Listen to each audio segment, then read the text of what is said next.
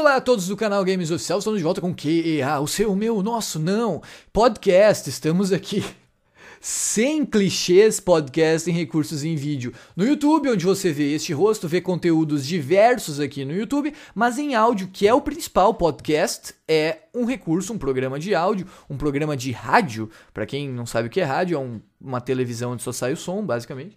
E, e o recurso de áudio está disponível no Spotify, link está na descrição para você acessar. No YouTube, o que está passando na tela basicamente é coisas são coisas aleatórias. O principal do QA é o áudio, então no Spotify você consegue acompanhar sem prejuízo essa edição. O que é o QA? É um podcast que discute videogames e ele é feito por vocês, pelos inscritos, com participação dos nossos membros. Como funciona isso? Membros participam, youtube.com.br canal Games Oficial join. Membros hard estão aqui se quiserem, todas as semanas, a título gratuito, com convite, podendo participar e discutir. Inscritos comentam no chat, deixam sugestões de temas principais. Hoje o tema principal é a sugestão do Gato do Acre, franquias que mereciam ser rebutadas. E deixam perguntas. Hoje nós temos três, três perguntas para respondermos aqui. Um, a gente sempre privilegia o que é deixado nos comentários, então se você quiser numa edição futura estar aqui como uh, propositor desses temas, use ali os comentários do YouTube. Se tiver no Spotify, só acesse o link do nosso canal, youtube.com.br canal Games Social, comenta lá que a gente nas próximas edições vai tratar dos seus temas, temas diversos sempre ligado, ligados a videogames. A gente começa hoje com uma pergunta bem interessante que é quase um tema principal do Mames. O Mames, muito obrigado, nosso inscrito aqui há bastante tempo no canal, ele questiona a respeito de trilhas sonoras de jogos. Ele quer saber quais são os jogos que têm as melhores trilhas sonoras de todos os tempos. É quase um tema principal, a gente pode desenvolver isso muito. E para começar a debater isso, eu logo depois vou falar, mas para começar a debater isso, a gente chama ele, cadeira cativa, no nosso QEA, participando já há bastante tempo, todas as edições, para falar a verdade, excetuando os QEAs extras, né? GR, Guilherme Ribeiro, o platinador. Salve, salve, Guilherme. Como vai? Seja bem-vindo. Quais, na sua opinião, são os jogos com as melhores trilhas sonoras aí para começar a responder as perguntas dos inscritos com as perguntas do Mames? Saudações aos caros ouvintes das plataformas Spotify e YouTube. Olha nós aqui mais, mais uma vez com esse belíssimo, que é a edição de número 7, mas que poderia ser a 8, ou a 9, ou a 10, mas chegaremos lá. Uh, nesta belíssima tarde de. Eu não posso contar os bastidores, senão vai sair muitos palavrões aqui neste, nessa minha. Calma, calma, calma. Deixa quieto. Mas essa belíssima tarde aqui. Uh, de verão e inverno brasileiro. Gostaria então de saudar nosso querido amigo Vitão, que está sempre aí, embelezando este belo QEA, com sua magnânima presença, mas com os seus parcos conhecimentos de gerenciamento de recursos humanos. Olha os bastidores novamente. E, para minha alegria, meu velho companheiro de armas e de guerra, membro honorário da Gangue dos Boosts, que está nos presenteando, com, nos embelezando, nos abrilhantando com a sua presença ilustre debutando, nossa debutante aqui, caríssimo Oséias, que já já vai dar seus pitacos, mas já estou fazendo um coraçãozinho para você, muito feliz aí de você estar aqui conosco neste belo programa. E agradecendo então a pergunta do Mames, que está sempre participando aí no, em perguntas ou críticas, nos comentários dos, dos vídeos, né? Olha, trilha sonora, muitas vezes, é, está tão imbuída, está tão fundida nos elementos do jogo que eu mesmo muitas vezes dificilmente reparo especificamente alguma trilha sonora do, dos das dezenas e dezenas de jogos que eu já joguei até, até o presente momento. Eu facilmente já joguei mais de 100 jogos na minha vida gamer. Uh, e eu consigo pensar em pouquíssimos em que de repente eu parei a gameplay, parei o que eu estava fazendo para ficar ouvindo, admirando a trilha sonora de fundo. Eu confesso, eu gosto mais de olhar o desenho das coisas, a paisagem visual, do que exatamente a trilha sonora. Então foi um pouquinho difícil para mim pensar em um jogo que, que a trilha sonora tenha me chamado a atenção, justamente por, no geral, elas não me chamarem a atenção e eu sempre pensar nelas como um elemento é, da próprio jogo, do próprio gameplay, né? Como é, combate, história, etc. Geralmente, os elementos gráficos mais me chamam atenção é, como eu falei, a paisagem. Então, mas eu gostaria de citar uma em específico, para não ficar batido, pois muitas vezes quando eu parava o controle assim e ficava fazendo alguma coisa, pensando para onde ir, eh, eu conseguia reparar um pouco na trilha sonora, pois ela criava uma atmosfera muito, muito tensa. Criava uma atmosfera que fazia com que o jogador emergisse da concentração que ele está naquele momento, ou da frustração que ele está naquele momento, para tentar ou aumentar esses sentimentos intensos de frustração ou de concentração, ou tentar acalmar um pouco, respirar e focar no que vai fazer a seguir para tentar cumprir aquele objetivo. Né? Estou falando do jogo que, inclusive, citei no que é número 5, como o meu jogo da Front preferido, Demon's Souls, que ganhará um remake um, para o PS5 já anunciado. Demon's Souls tem uma trilha sonora muito, muito escura, muito uh, grave, muito harmônica. Os jogos da Front todos têm uma, trilha sonora lindíssima, muitos preferem de Bloodborne. Mas eu já ouvi a Bloodborne, é, tem um vídeo do YouTube tem ela separada assim, muitos passos dela separada assim, é, a trilha sonora. Eu não joguei totalmente o Bloodborne, mas conheço a trilha sonora dele, gosto muito dela, mas eu prefiro a trilha sonora do Demon's Souls. Pois, além de ser um jogo, meu jogo preferido da From, como já citei, é um dos meus jogos preferidos de sempre e que me faz parar, às vezes, o, o que eu tô fazendo, para o controle no meio de uma batalha, assim, no meio de uma área, para, por exemplo, parar assim, no castelo, castelo do, do castelo de me fuge o nome aqui do castelo Demon Souls, olha que vergonha. Tô elogiando o jogo, me fugiu. Tô querendo falar Lothric, mas Lothric é do Dark Souls. Confundi.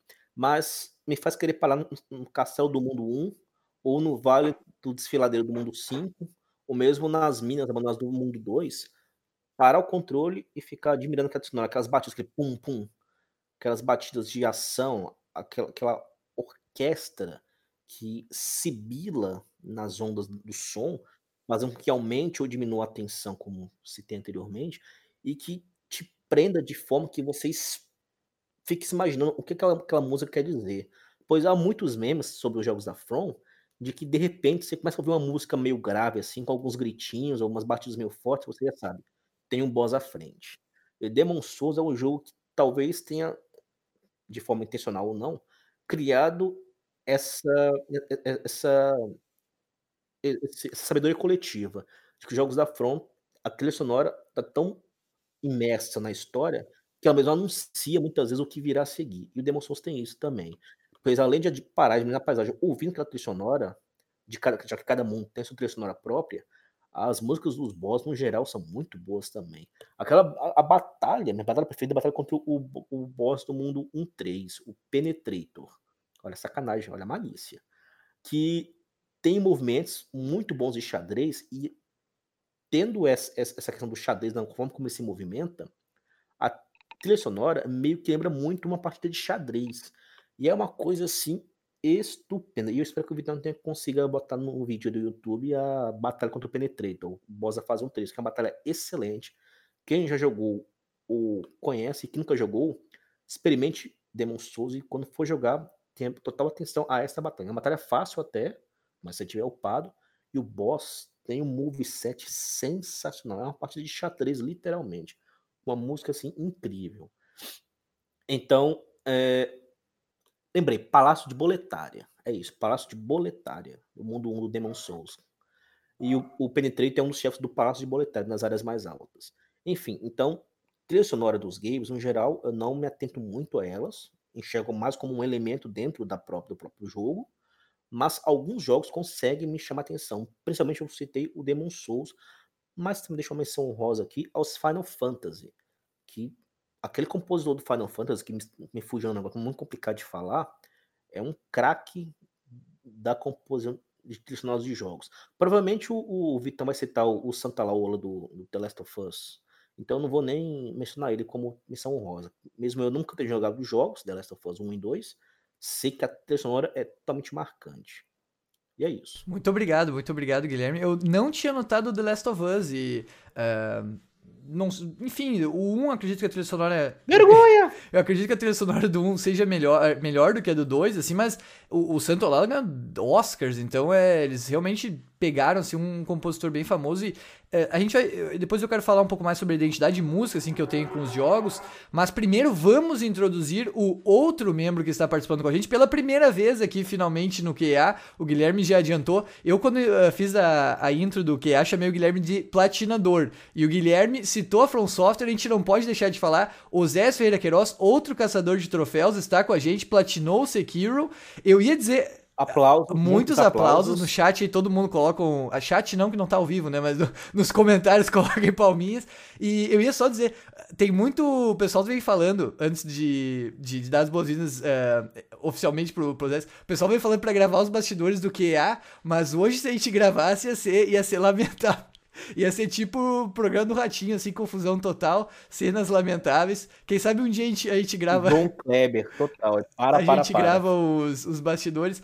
Zés, agora sim, finalmente. Seja bem-vindo, Zés, a essa edição do QA. Finalmente, sinta-se à vontade sempre para voltar. O Zés está há tempo com a gente, como há tempos como membro aqui, pela primeira vez participando. O que você tem a dizer, Zés, quanto à trilha sonora? E seja bem-vindo, Zés. É, primeiramente, é um enorme e grande prazer de estar aqui com vocês, meus. Apesar da gente não se conhecer pessoalmente, eu já sinto amigo já de longa data dessas duas pessoas, Vitor e Guilherme. Então, primeiramente eu quero agradecer aqui é, o Guilherme, que foi imbuído e me convenceu a estar participando é, de hoje, hoje aqui desse debate. E desse, desse programa sobre games. É, games é uma coisa que eu gosto muito. E trilhas sonoras, diferentemente do, do meu amigo Guilherme, eu gosto muito. Ah, até que eu tenho que confessar para vocês que eu quase me tornei um músico profissional. Eu cheguei a fazer quase 10 anos de conservatório. É, quase fiz uma faculdade de música. Depois eu, infelizmente, vi que nesse país música não dá futuro para ninguém e comecei a trabalhar em, em outra área, nada a ver com música. Mas enfim, o assunto aqui não é esse. Sobre trilha sonora de games, é, eu tenho aqui em mente é, três jogos, não, três não, quatro jogos que eu particularmente gosto muito da trilha sonora desses jogos.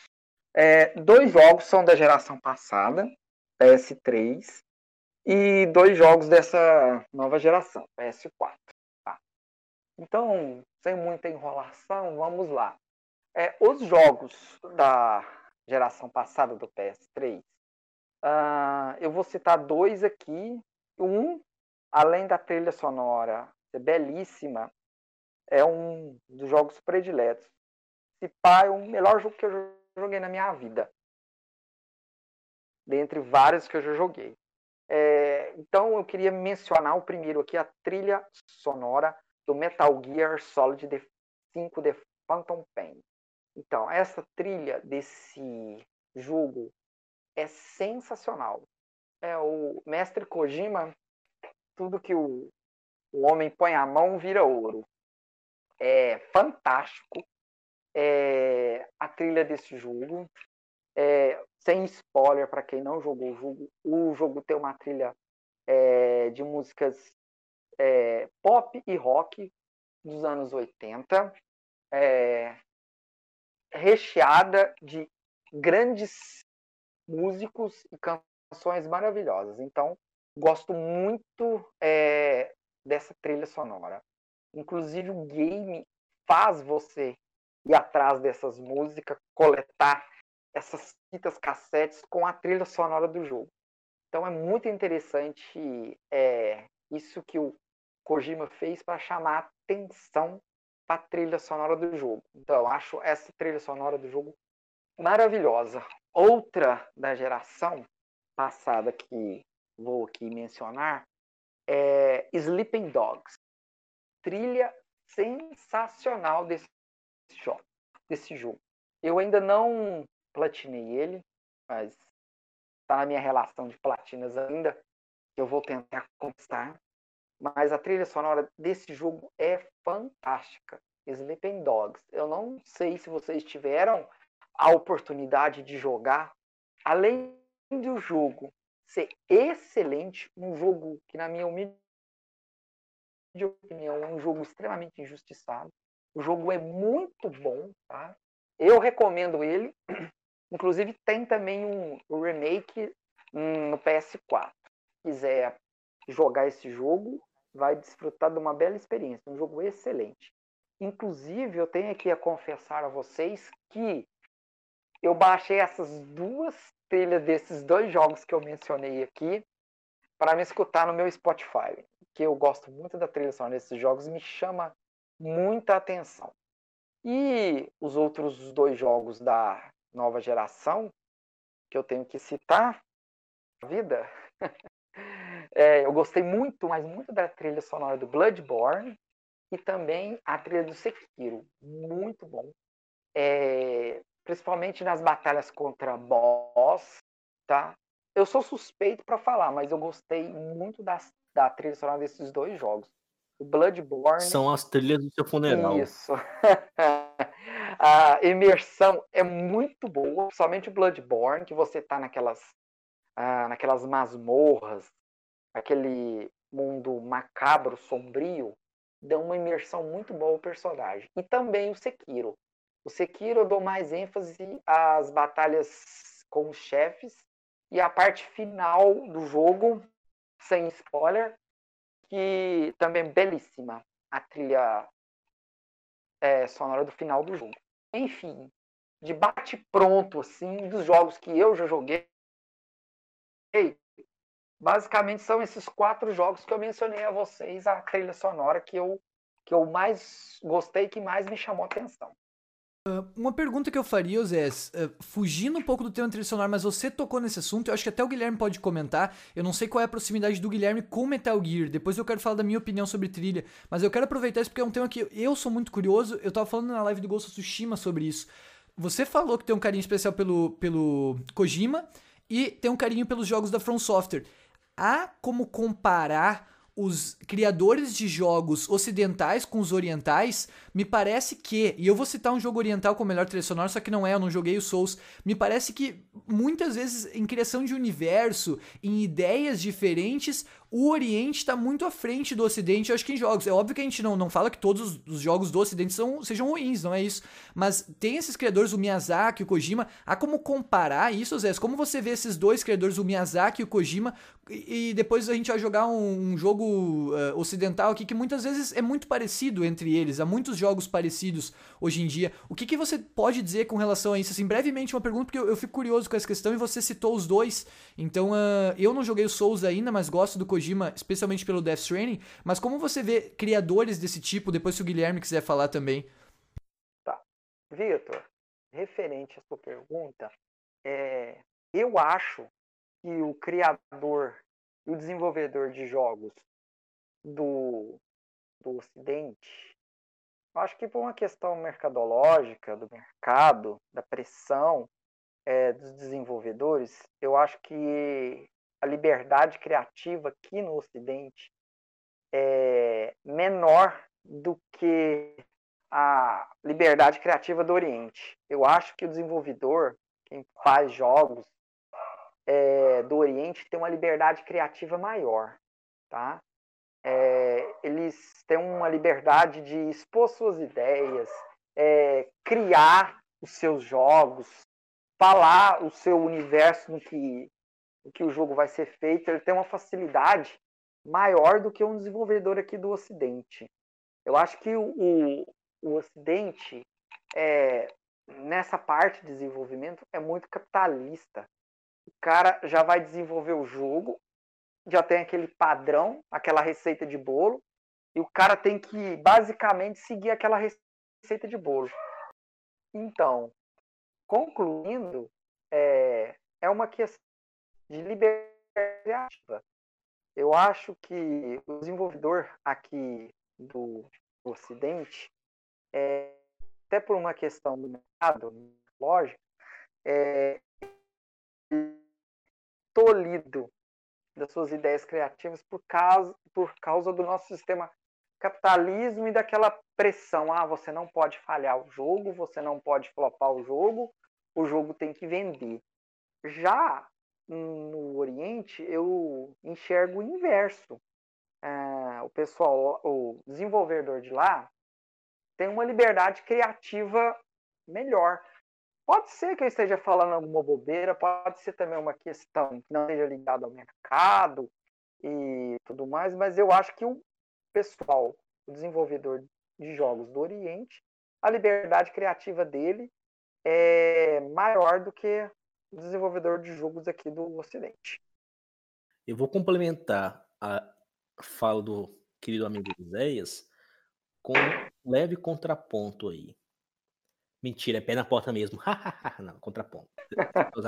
Porque é o seguinte, ele é, citou o mercado oriental é, com a possibilidade de ser mais uh, adequado à liberdade, à expressão da criatividade para os seus desenvolvedores em relação ao ocidental, principalmente o grande mercado dos Estados Unidos, isso está corretíssimo. Só que a pressão, a frustração, a cobrança é tão, o mercado japonês é tão igual ou até maior em relação ao nosso mercado ocidental, principalmente as empresas norte-americanas pois a sociedade japonesa em si é uma sociedade de muita, muita, muita pressão em qualquer das suas esferas societárias. Não à toa, desde jovem, o japonês, né, o ser humano japonês, o homem japonês, a mulher japonesa, sofre uh, cobranças, sofre direcionamentos, sofre pressões, sofre questões mesmo de estresse para que eles logo tenham um futuro e possam ter uma carreira sólida e que os faça ter destaque, consiga subir na hierarquia daquela sociedade, que é uma sociedade muito rígida, em muitos aspectos ela é muito flexível. O jovem japonês é, um, é hoje em dia um grupo etário com uma das maiores quantidades de suicídio no mundo, muito por causa dessas questões de pressão para o jovem logo ter um futuro, sair logo de casa, formar uma família. Há, há muito, muito, ainda conservadorismo na sociedade japonesa, e isso se aplica ao mundo dos jogos. Uh, não é nenhum segredo essa questão da, das relações parentais mesmo. Tem mudado, ainda bem, mas ainda tem muitas questões inflexíveis em muitos aspectos. E nos jogos, nos games, eu citei no que é anterior a questão da, da minha pergunta que ninguém entendeu, eu tive que explicar e responder ao mesmo tempo que a Konami e a Sega, principalmente a Konami, perdeu muito do amor e do respeito dos gamers, dos jogadores, devido às suas políticas ferozmente capitalistas, em que seus investidores e é, diretores executivos estavam com uma visão muito mais para um lucro fácil e um mercado mais amplo, que era das máquinas de pachinko e jogos de eSports, ao invés de fazer grandes produções com single player, até mesmo multiplayer, mas com grandes produções com um foco em enredo e em experiências únicas para os seus jogadores, como ela já fez a, a, a, é, nas décadas passadas, nas gerações anteriores, o que a fez perder grandes mentes como o Koji Igarashi e principalmente, que foi até o tema do o que provocou essa reflexão do Vitor, que foi a, o Hideo Kojima e os seus, os seus Metal Gear, né, e posteriormente o Jeff Strange. Um jogo como Jeff Strange, é, o Vitor citou no, no que é anterior, concordo plenamente com ele, não seria possível, eu tenho certeza disso, em uma grande desenvolvedora como a Konami de hoje em dia, e a grande maioria das desenvolvedoras norte-americanas, devido à questão do, do, business, né? Do questão do, do negócios, dinheiro para tudo quanto é lado, money. Uh, a Sony, mesmo sendo uma empresa que tem como objetivo o seu lucro, a sua sustentabilidade, a sua rentabilidade, ainda assim, tratando de games, ela tem muito foco hoje em experiências únicas. Ah, hoje não, desculpa. Muito foco desde, desde o seu primeiro PlayStation na década de 90 em experiências únicas, em entregar produtos que tenham significado para o jogador. É uma empresa conhecida ainda por jogos single player. E, como disse o Vitão, era do total, total liberdade para o Kojima fazer o que quisesse, mesmo sabendo que poderia entregar um jogo pouco rentável. O Death Stranding é um jogo com alguma rentabilidade, mas muito longe de ser um blockbuster sucesso de bilheteria, mas eu acho sinceramente que ele é um jogo inovador, sim, um jogo único. Talvez possa até abrir talvez uma porta para um novo estilo de jogo. Assim como o é, Hidetaka Miyazaki, hoje presidente da From Software, que entrou basicamente na empresa como estagiário na década passada de 2000 e que por mérito próprio, por talento, foi ascendendo nas fileiras da empresa até virar presidente. Ele nos deu ao mundo as grandes, a, a, uma grande franquia da Souls e um, meio que moldou um novo estilo, que criou um novo estilo, que é o chamado Souls-like, jogos com, é, como diz, um grande meme recente, mas um grande meme da nobre cultura brasileira, os jogos Souls-like que o Hidetaka Miyazaki desenvolveu e criou são basicamente resumidos em tá doendo, mas tá gostoso. Obrigado, Zé e ao, Guilherme por, por, por falarem da, das duas questões uh, relativas, né? A trilha sonora e a, essa comparação. Eu tenho muita curiosidade e vontade de jogar os Souls. Não sei se, se a minha habilidade vai permitir que eu os termine, mas eu tenho comprado eles uh, em promoções, assim, porque eu quero jogar no futuro, justamente por essa questão criativa, assim. Uh, eu acho que os jogos. pode falar. Mais dedicação do que habilidade, eu te garanto isso. Um, eu não entendi assim, o primeiro, precisa de mais o quê? Souls-like é muito mais ah. dedicação ah. e paciência do que habilidade. O Sekiro talvez é o jogo que exija mais habilidade. Mesmo assim, com prática, você chega lá. Não precisa nascer um mestre samurai. Mas com paciência para aprender, todo mundo consegue. Não, beleza. Eu realmente eu tenho muita vontade, principalmente de curtir assim, o, o mundo desses jogos, sabe? De, de ver uh, essa questão de diferença, porque como eu tava dizendo, tem jogos muito bons, assim, que eu, que eu gosto de jogar, enfim, jogo, mas a gente acaba tendo uma linearidade, assim, eles são muito parecidos, então é legal quando vem algo que quebra um pouco isso. Sobre a trilha sonora, respondendo a pergunta do Mames, eu também eu, eu tô mais pro lado do Oséias, assim, do que do Guilherme com relação à importância. Eu, para mim, a coisa mais importante, sem dúvida, é o roteiro dos jogos, dessas criações, assim. Um livro, é óbvio, tem a mídia ali que é escrita. Mas um filme, um jogo, esse tipo de coisa, eu acho que o roteiro sempre é o que vai fazer inevitavelmente, embora existam filmes de diversas formas, existam jogos de diversas formas, uh, jogos competitivos, por exemplo, que são muito bons às vezes, e não, não, não, não necessariamente tem um roteiro. Mas o roteiro para mim é a coisa principal. A trilha sonora está entre as principais, mas ela não bate para mim o roteiro. Eu gosto muito das trilhas, acho que elas ajudam os jogos a terem mais qualidade e são um elemento importante na minha opinião. Como o Zé falou também, eu costumo escutar muito, muito, muito no Spotify. Nem tanto trilhas sonoras originais, mas mais as trilhas sonoras que pegam músicas conhecidas e jogam para dentro dos jogos. Pra minha seleção aqui eu não fiz isso, assim, o Mames até falou trilha sonora em geral, aí poderia se colocar, sei lá, FIFA 10. Eu gosto da trilha sonora FIFA 10, mas não é uma trilha sonora original. É uma trilha sonora que vai ter música lá de vários tipos, música indie, reggae, sei lá. E, é boa, mas não é uma trilha sonora original. Eu geralmente no Spotify eu, eu escuto mais as trilhas sonoras que buscam de músicas já existentes. Mas para essa seleção eu selecionei trilhas sonoras originais. Eu ia dizer com relação ao Oséias, que eu também eh, invejo ele por ter jogado o, o, Metal Gear. Eu joguei só o 4 até hoje, mas não terminei, foi muitos anos atrás, uh, porque eu joguei só o Death Stranding. E assim, o Kojima é um cara extremamente culto em todos os sentidos. Basta procurar o que ele faz no, o que ele publica no Twitter, ele sabe tudo de tudo. Tem um filme recente que eu assisti que é Um Dia de Chuva em Nova York, que chama eles disseram uma expressão lá que nunca saiu da cabeça. Só que é em inglês, né? Culture Vulture, que seria assim um uh, furacão de cultura. E, e, o autor daquele filme lá, que é o Woody Allen, diga-se o que quiser dizer dele, é um bom autor de filmes e ele é um cara bastante culto, assim. E o Kojima me parece um pouco disso. Ele sabe tudo de música, sabe tudo de filme. No Death Stranding, que é o que a minha experiência permite falar, ele botou muitos elementos de filme lá, tem easter eggs de filmes, easter eggs de músicas. E é um jogo que, sem dúvida nenhuma, tá nas melhores trilhas que eu joguei. Mas muitas das músicas lá pega do Low Roar, pega do Churches, que é uma banda bem legal também mas são músicas que não são originais em geral, então eu deixei de fora. No que fala de música original, que foi composta para o jogo, seja orquestrada, seja de outros tipos, tem que citar o The Last of Us, eu tinha esquecido o The Last of Us, eu provavelmente colocaria ele na minha lista, mas para ser justo, antes do QA eu separei uma lista e não tá o The Last of Us 1. Como eu esqueci do The Last of Us 1, eu não sei. Graças ao Guilherme eu me lembrei que fala do Gustavo Santolala. Como ele disse, é uma vergonha, né? Gustavo Santolala ganhou o Oscar e, pô, é um compositor muito bom. É. O 2, o 2 eu achei a trilha sonora boa e tal, mas um pouco pior do que o 1. Um. o 2 me parece um pouco parecido com o filme Oito Odiados. Não sei quem assistiu, assim, do Ennio Morricone, é uma trilha sonora bem grave. É, não sei o Souls.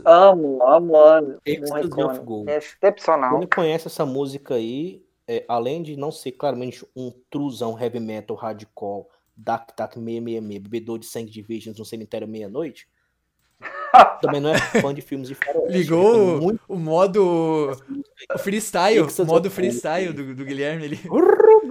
Exodus of Gold, pra quem tá nos ouvindo aí. Pesquisa aí, vocês vão gostar dessa música. Não, ele morreu com ele é genial.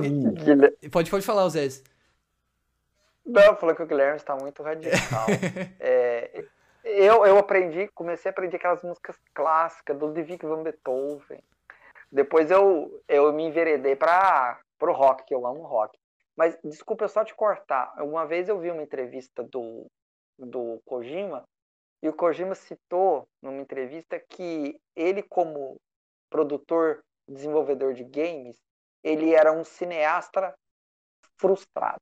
Essa foi a palavra dele. Eu, um dia eu tenho vontade, em geral, como eu falei na introdução, assim, a gente trata aqui dos temas que são sugeridos nas perguntas do YouTube. Então, comentem isso. Agora é, é a provocação. Comentem. Jogos versus filmes. Comentem pra gente. É um tema que a gente já tinha pesquisado, assim.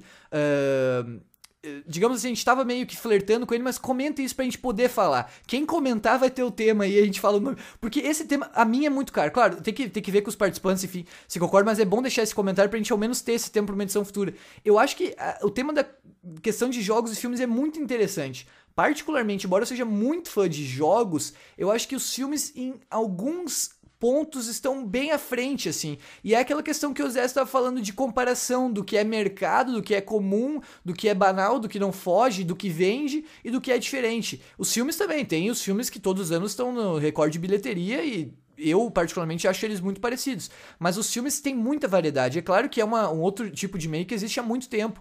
O Kojima, na biografia do Twitter, não sei se ele mudou, mas me chama a atenção do que o Zé falou. Ele diz assim: uh, eh, 80% do meu corpo é feito de filmes. Ele escreve lá na biografia. E o cara é um gênio. Esses dias ele tava com uma camiseta do filme Al Topo, que é um diretor chileno, Alejandro, Alejandro Jodorowsky, que é um dos filmes mais geniais, assim, mas mais loucos de todos os tempos. Muito bom filme. E, e, e tendo essas pessoas que entendem isso, que sabem fazer isso, é muito diferente. Eu não quero citar assim jogos para não parecer aqui uh, ofensivo assim com alguns jogos, mas pega um cara do Kojima que tem esse tipo de conhecimento, uh, e claro, os jogos do Kojima eles são um pouco diferentes, é difícil de entender muitas vezes a história e tal, mas é diferente do que você jogar um jogo banal ali que lança ano a ano do, do, mesmo estilo, sabe? Eu acho, eu acho muito legal isso, quando tem um criador que, que tem essa capacidade, porque ele tá, parece, fora da caixa, assim. Não que vá valer mais o jogo dele por isso, mas ele ao menos tem ideias diferentes que fazem avançar, assim. Então foi uma boa colocação nesse sentido.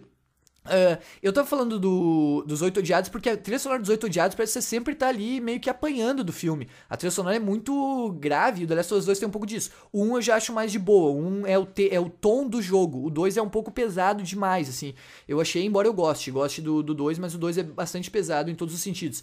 Trilha sonora que eu separei aqui, o The Last of Us 1 eu colocaria, mas como eu esqueci, para ser justo, eu deixo de fora. Então, com relação à trilha sonora, eu preciso colocar aqui uh, os três jogos que eu citei, que são Shadow of the Colossus, Fumito Ueda, eu tava dizendo antes de criadores uh, uh, orientais. Shadow of the Colossus, acho que o jogo passa muito pela arte e a trilha sonora tá ali inclu inclusa. Final Fantasy XII, que é a minha experiência maior em Final Fantasy, joguei mais de 200 horas na vida, 100 no Play 2, 100 no Play 4.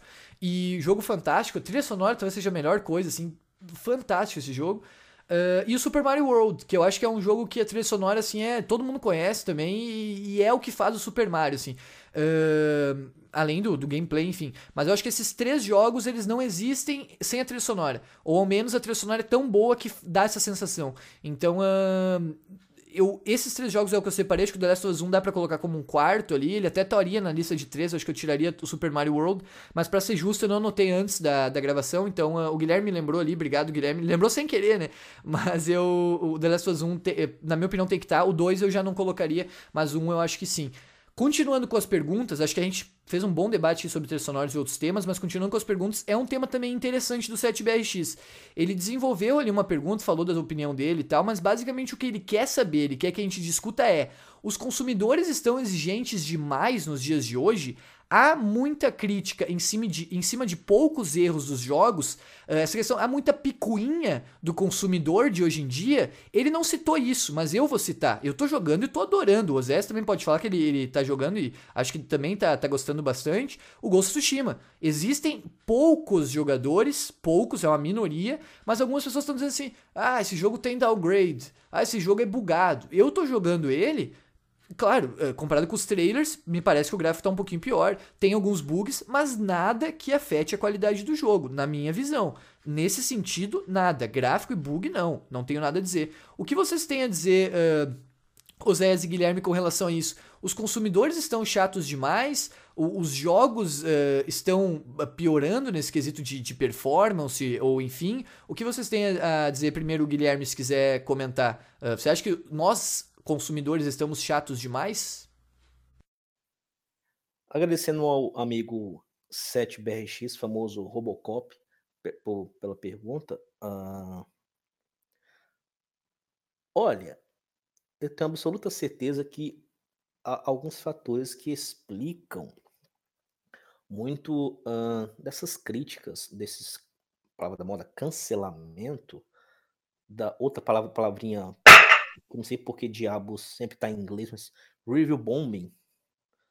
É nome de modelo de aeronave da Primeira Guerra Mundial, mas enfim, que sofreu aí no Metacritic o The Last of Us Part 1. Uh, ah, há muitos fatores que explicam todas essas situações. Né? Há, há, há muitos grupos, há muitas gangues online envolvidas em todas essas, essas questões de críticas que aparentemente parecem a torto e a direito, normalmente negativas, é, sobre vários jogos, e muitas vezes procurando o menor do menor do menor da menor agulha em um palheiro. Olha, uh, não é unanimidade, não é uma certeza, não é uma onisciência que um jogo qualquer jogo, de qualquer gênero, de qualquer era, tem aclamação universal. Há jogos que definem toda uma geração, toda uma década, toda uma vida. Né? Posso citar o Ocarina of Time, Zelda, o The Last of Us Part 1, para muitos o melhor jogo da década. E um dos melhores, se não o melhor jogo da história da geração PlayStation. Uh, posso citar o Mario, Mario 64, até o o, os Marios do, do Famicom, do NES. Então, mesmo esses aclamadíssimos jogos, uh, há sempre algumas questões que são criticadas ou que são apontadas como supostos aspectos negativos. Isso, na minha visão, e analisando um pouquinho o padrão de críticas, não é um fenômeno de agora. É, criticar o tamanho de um mapa, criticar a, a, uma textura que do nada brotou errada, uma única textura no jogo todo, de 150 horas, brotou errada. Uh, uma melancia que caiu onde não deveria cair, uma, uma caixa que apareceu do nada numa tela, flicou assim, renderizou de repente, quando você estava andando, ela não estava ali antes, né? Que eu não deveria ter feito a renderização ao mesmo tempo. Uh, um pulo que você foi dar e, e, e, o, e o bonequinho, o jogador, o personagem não deu mínimas coisas, assim, eu já, vi, eu já li críticas sobre isso. Por exemplo, o The Last of Us Part 1, eu lembro de ter lido uma crítica de que ele era. A pessoa deu. Nove... A pessoa no site, a pessoa dentro do site, deu 99 de 100, e a crítica que ele chamou de aspecto negativo foi violência demais.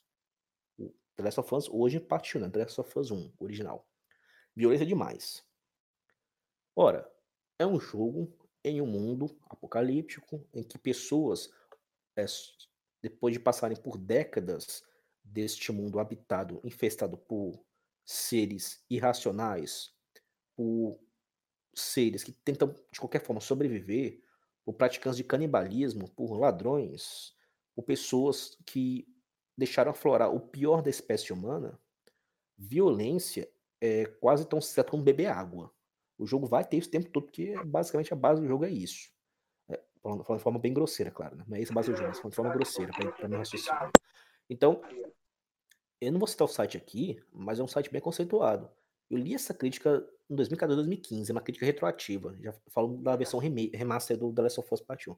Então eu fiquei assim, ué, ué, ué, tô criticando isso? Mas que coisa. Pra mim caiu com uma coisa bem absurda. Uma vontade de não dar 100 por algum motivo. Então, se você vê isso de profissionais, de críticos profissionais, você vai ver isso de jogadores comuns, pois cada um tem a sua percepção e que é movida por algum motivo. Há muito a dos haters, dos hates, pessoas que odeiam alguma coisa, que caçam eh, qualquer coisinha para criticar, desde a, desde a imagem da capa de um jogo até o conteúdo em si.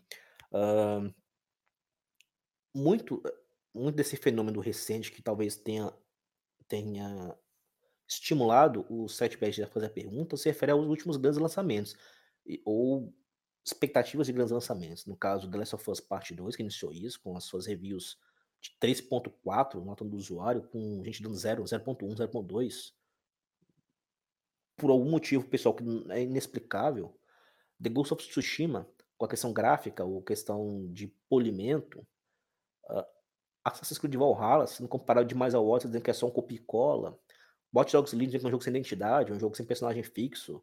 Cyberpunk 2077, um jogo que a proposta da pessoa, o pessoal criticando, batendo o tempo todo, dizendo que não faz sentido você personalizar o seu personagem. Se ele vai ser em primeira pessoa, você não vai ver a, sua personalização.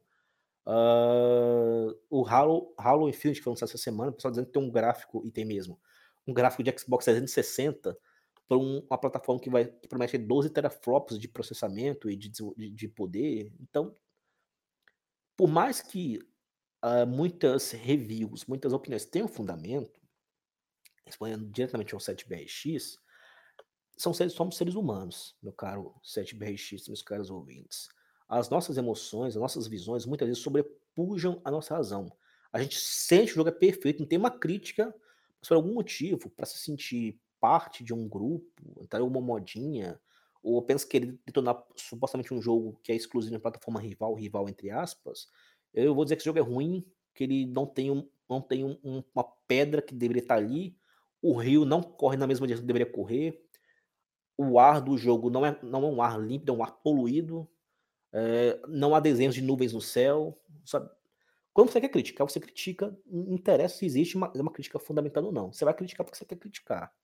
E, ao mesmo tempo, as pessoas que amam aquele jogo ou que acham exagerado aquela crítica, acabam ficando assim, com essa sensação de que hoje em dia as pessoas estão criticando qualquer coisa. Eu acho que as pessoas sempre criticaram qualquer coisa. Acontece que a internet, de fato, e a globalização e a acessibilidade à internet aqui e no resto do mundo promove essa sensação de que essas pessoas que nunca existiram estão existindo agora. Elas sempre existiram. Só que antes o espaço para demonstrar essa crítica, essa, explosão de opiniões negativistas, vamos colocar assim, era muito restrito. Era ali com seu grupinho de amigos, ou via cartas, ou em opiniões de revistas de games, né? Tinha internet, não tinha facilidade de ler instantaneamente uma mensagem como tem hoje em dia. Então, na verdade, foi a globalização, na minha visão, a globalização e a acessibilidade à rede de computadores que promoveram essas impressões, via redes sociais, promoveram essas impressões de que esse perfil de, entre aspas, jogador é novo. Não é. Sempre existiu, na minha visão, e sempre existirá, pois faz parte da, da, da espécie humana que, na minha visão, hum, por algum motivo sempre quer diminuir o trabalho alheio. Uh, é uma coisa horrível, obviamente, a minha opinião é, mas eu mesmo, eu mesmo quando leio essas coisas assim, eu ignoro. Eu não debato, não dou atenção. Muitas vezes a pessoa não ganha atenção também, então só ignoro e vou para frente. Então é isso aí, meu caro 7BRX. Zé, o que você tem a dizer particularmente com relação a esse assunto? Assim, eu citei o Ghost of Tsushima, acho que você está jogando, talvez você tenha acompanhado assim um pouco das discussões. Como eu falei, são uma minoria, mas algumas pessoas estavam criticando coisas que para mim, que joguei o jogo, acho que você também há de concordar, mas enfim, pode se sentir à vontade para falar o que quiser. Me parece que tem críticas muitas vezes nos jogos banais, assim. Eu acho que tem críticas que devem ser feitas, enfim, tem jogos que, que merecem uma crítica mais forte quando eles saem errado. Fallout, por exemplo, o último online da, da Bethesda, as críticas fazem melhorar né, o trabalho, mas me parece que também há o outro movimento, né, das críticas que são muito infrutíferas, assim, que as pessoas fazem só pra, pra trollar, como se diz na internet. O que, que você tem a dizer, Osés? primeiramente, é, o que o nosso companheiro Guilherme falou aí, eu concordo em gênero, número e grau com ele, no que ele falou. E também tem o lado hoje, é, tá, esse lado da globalização, hoje todo mundo pode ter voz, o computador tá ali, o celular mesmo, pode acessar e dar sua opinião, falar o que você pensa, ou deixar de falar o que você é, pensa, enfim. É, eu acho que é, também tem um lado, não só esses lados dos haters, esse pessoal que faz essas guerras de console, Flame War, tem muito na internet, caixista versus sonista, e esses casos aí que já deu até processo esses tempos aí para trás, deu banimento, isso sempre existiu, entra é, para falar mal do jogo, dá nota baixa, cria grupo no Discord, no WhatsApp, falando mal do jogo, denegrindo o jogo, é, querendo impor sua opinião sobre, sobre as pessoas, querendo ser ouvidos e fazendo coisas absurdas, como a gente viveu esses tempos aí para trás, somente na comunidade gamer, né? Aquela vergonha que foi aquilo lá, aqueles acontecimentos. É, eu acho que também é, a, hoje em dia tem os dois lados. A empresa, tem empresas que te entregam jogos horríveis, realmente tem que ser criticado. É, você estava falando do Fallout, eu cito Anthem, um jogo que a EA, com o perdão da palavra, cagou no jogo, tá? É, tem jogos realmente que merecem ser criticado. É, o FIFA, Ctrl-C, Ctrl-V, todo ano é a mesma coisa. Muda só, só a skin é, dos, do, dos jogadores. Enfim, vários. Se eu ficar aqui, a gente vai citar vários e vários jogos. É, mas respondendo a pergunta, é, jogos, tem jogos que você vê que é uma obra-prima. A pessoa só vai criticar o jogo porque o jogo é, não agrada a ele. Então o jogo é horrível. É, eu cito The Last of Us. É, tem um tema é, homossexual, que é o relacionamento de duas garotas, que na nossa sociedade hoje é banal. É uma coisa que todo mundo tem que respeitar. Ah, mas enfim, né? Aí é, tem pessoas que acham que aquilo ali é um pretexto para falar mal do jogo. Só porque o jogo aborda um tema hoje que é comum na nossa sociedade, tá? E a pessoa é homofóbica, não gosta daquilo ali, aí tem que criticar o jogo porque tem uma história, tem lacração, tem isso, tem aquilo. É, hoje eu vou te falar, é, o público hoje está chato, chato, tá? Claro que eu não vou tirar aqui uh, as cagadas que as empresas fazem, é, principalmente a nossa EA, a Ubisoft com, com esse Assassin's Creed Valhalla, que eu sou um dos críticos, porque eu fiquei decepcionado com o jogo. Realmente eu achei um Ctrl-C, Ctrl-V. Não vou esconder aqui a minha opinião de ninguém, mas tem jogos que são é, jogos que recebem críticas é, indevidas pessoa ter o trabalho de criar um jogo, fazer uma coisa diferente. É, eu sou partidário daquela, daquela, daquela opinião. Eu gosto de jogo diferente. Tá? O jogo que tem uma ideia original, que tem uma ideia que foge daquele cotidiano. É, mais uma vez eu vou tocar nesse assunto. Foge daquela receitinha de bolo, é, já me agrada. Não precisa ter o melhor gráfico, pode ter bugs, é, mas contando uma história, sendo algo inovador e diferente, não importa. Para mim, uma pessoa, um desenvolvedor que cria algo, inova, para mim ele já tem o meu voto. Independente do jogo se tá bom ou se o jogo tá ruim. Não, é isso, é isso. O importante é avançar, né? Eu, eu ia citar, eu acho que hoje em dia esses jogos, eu não gosto muito de falar neles porque eu gosto e até go, uh, jogo e até gosto.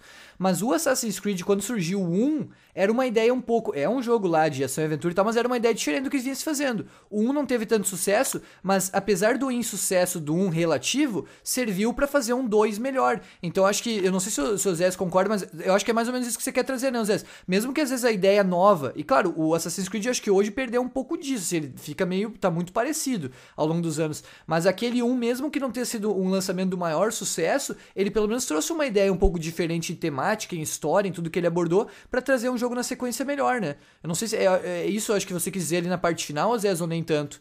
De. É, hoje, hoje o pessoal ele tem dificuldade, eu vejo, de aceitar o novo, aceitar o diferente. Tá? A pessoa, muitas pessoas, jogadores, é, principalmente essa geração nova, é a mesma mesmice de sempre. E eu já penso totalmente diferente. Eu quero coisas novas. Eu, eu queria um, um gameplay de um jogo de todo o cenário sendo destruído. É, coisa diferente, uma história diferente, como o Death Strand que o que nosso mestre Kojima fez. Eu gosto de coisas diferentes. Como se diz o ditado, arroz com feijão a gente já tem. Eu gosto e quero inovação na indústria gamer. É isso, bem colocado, Zé, bem colocado. Não poderia dizer melhor.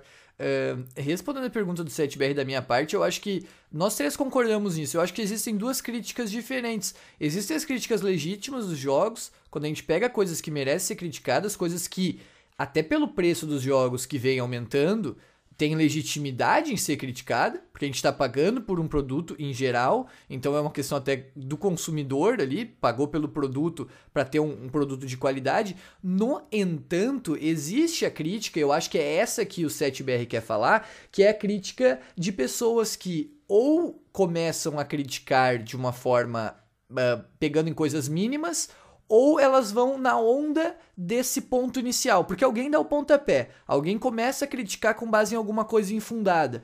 O The Last of Us 2 é ruim porque a Abby é musculosa, por exemplo. E aí alguém entra na onda e continua criticando.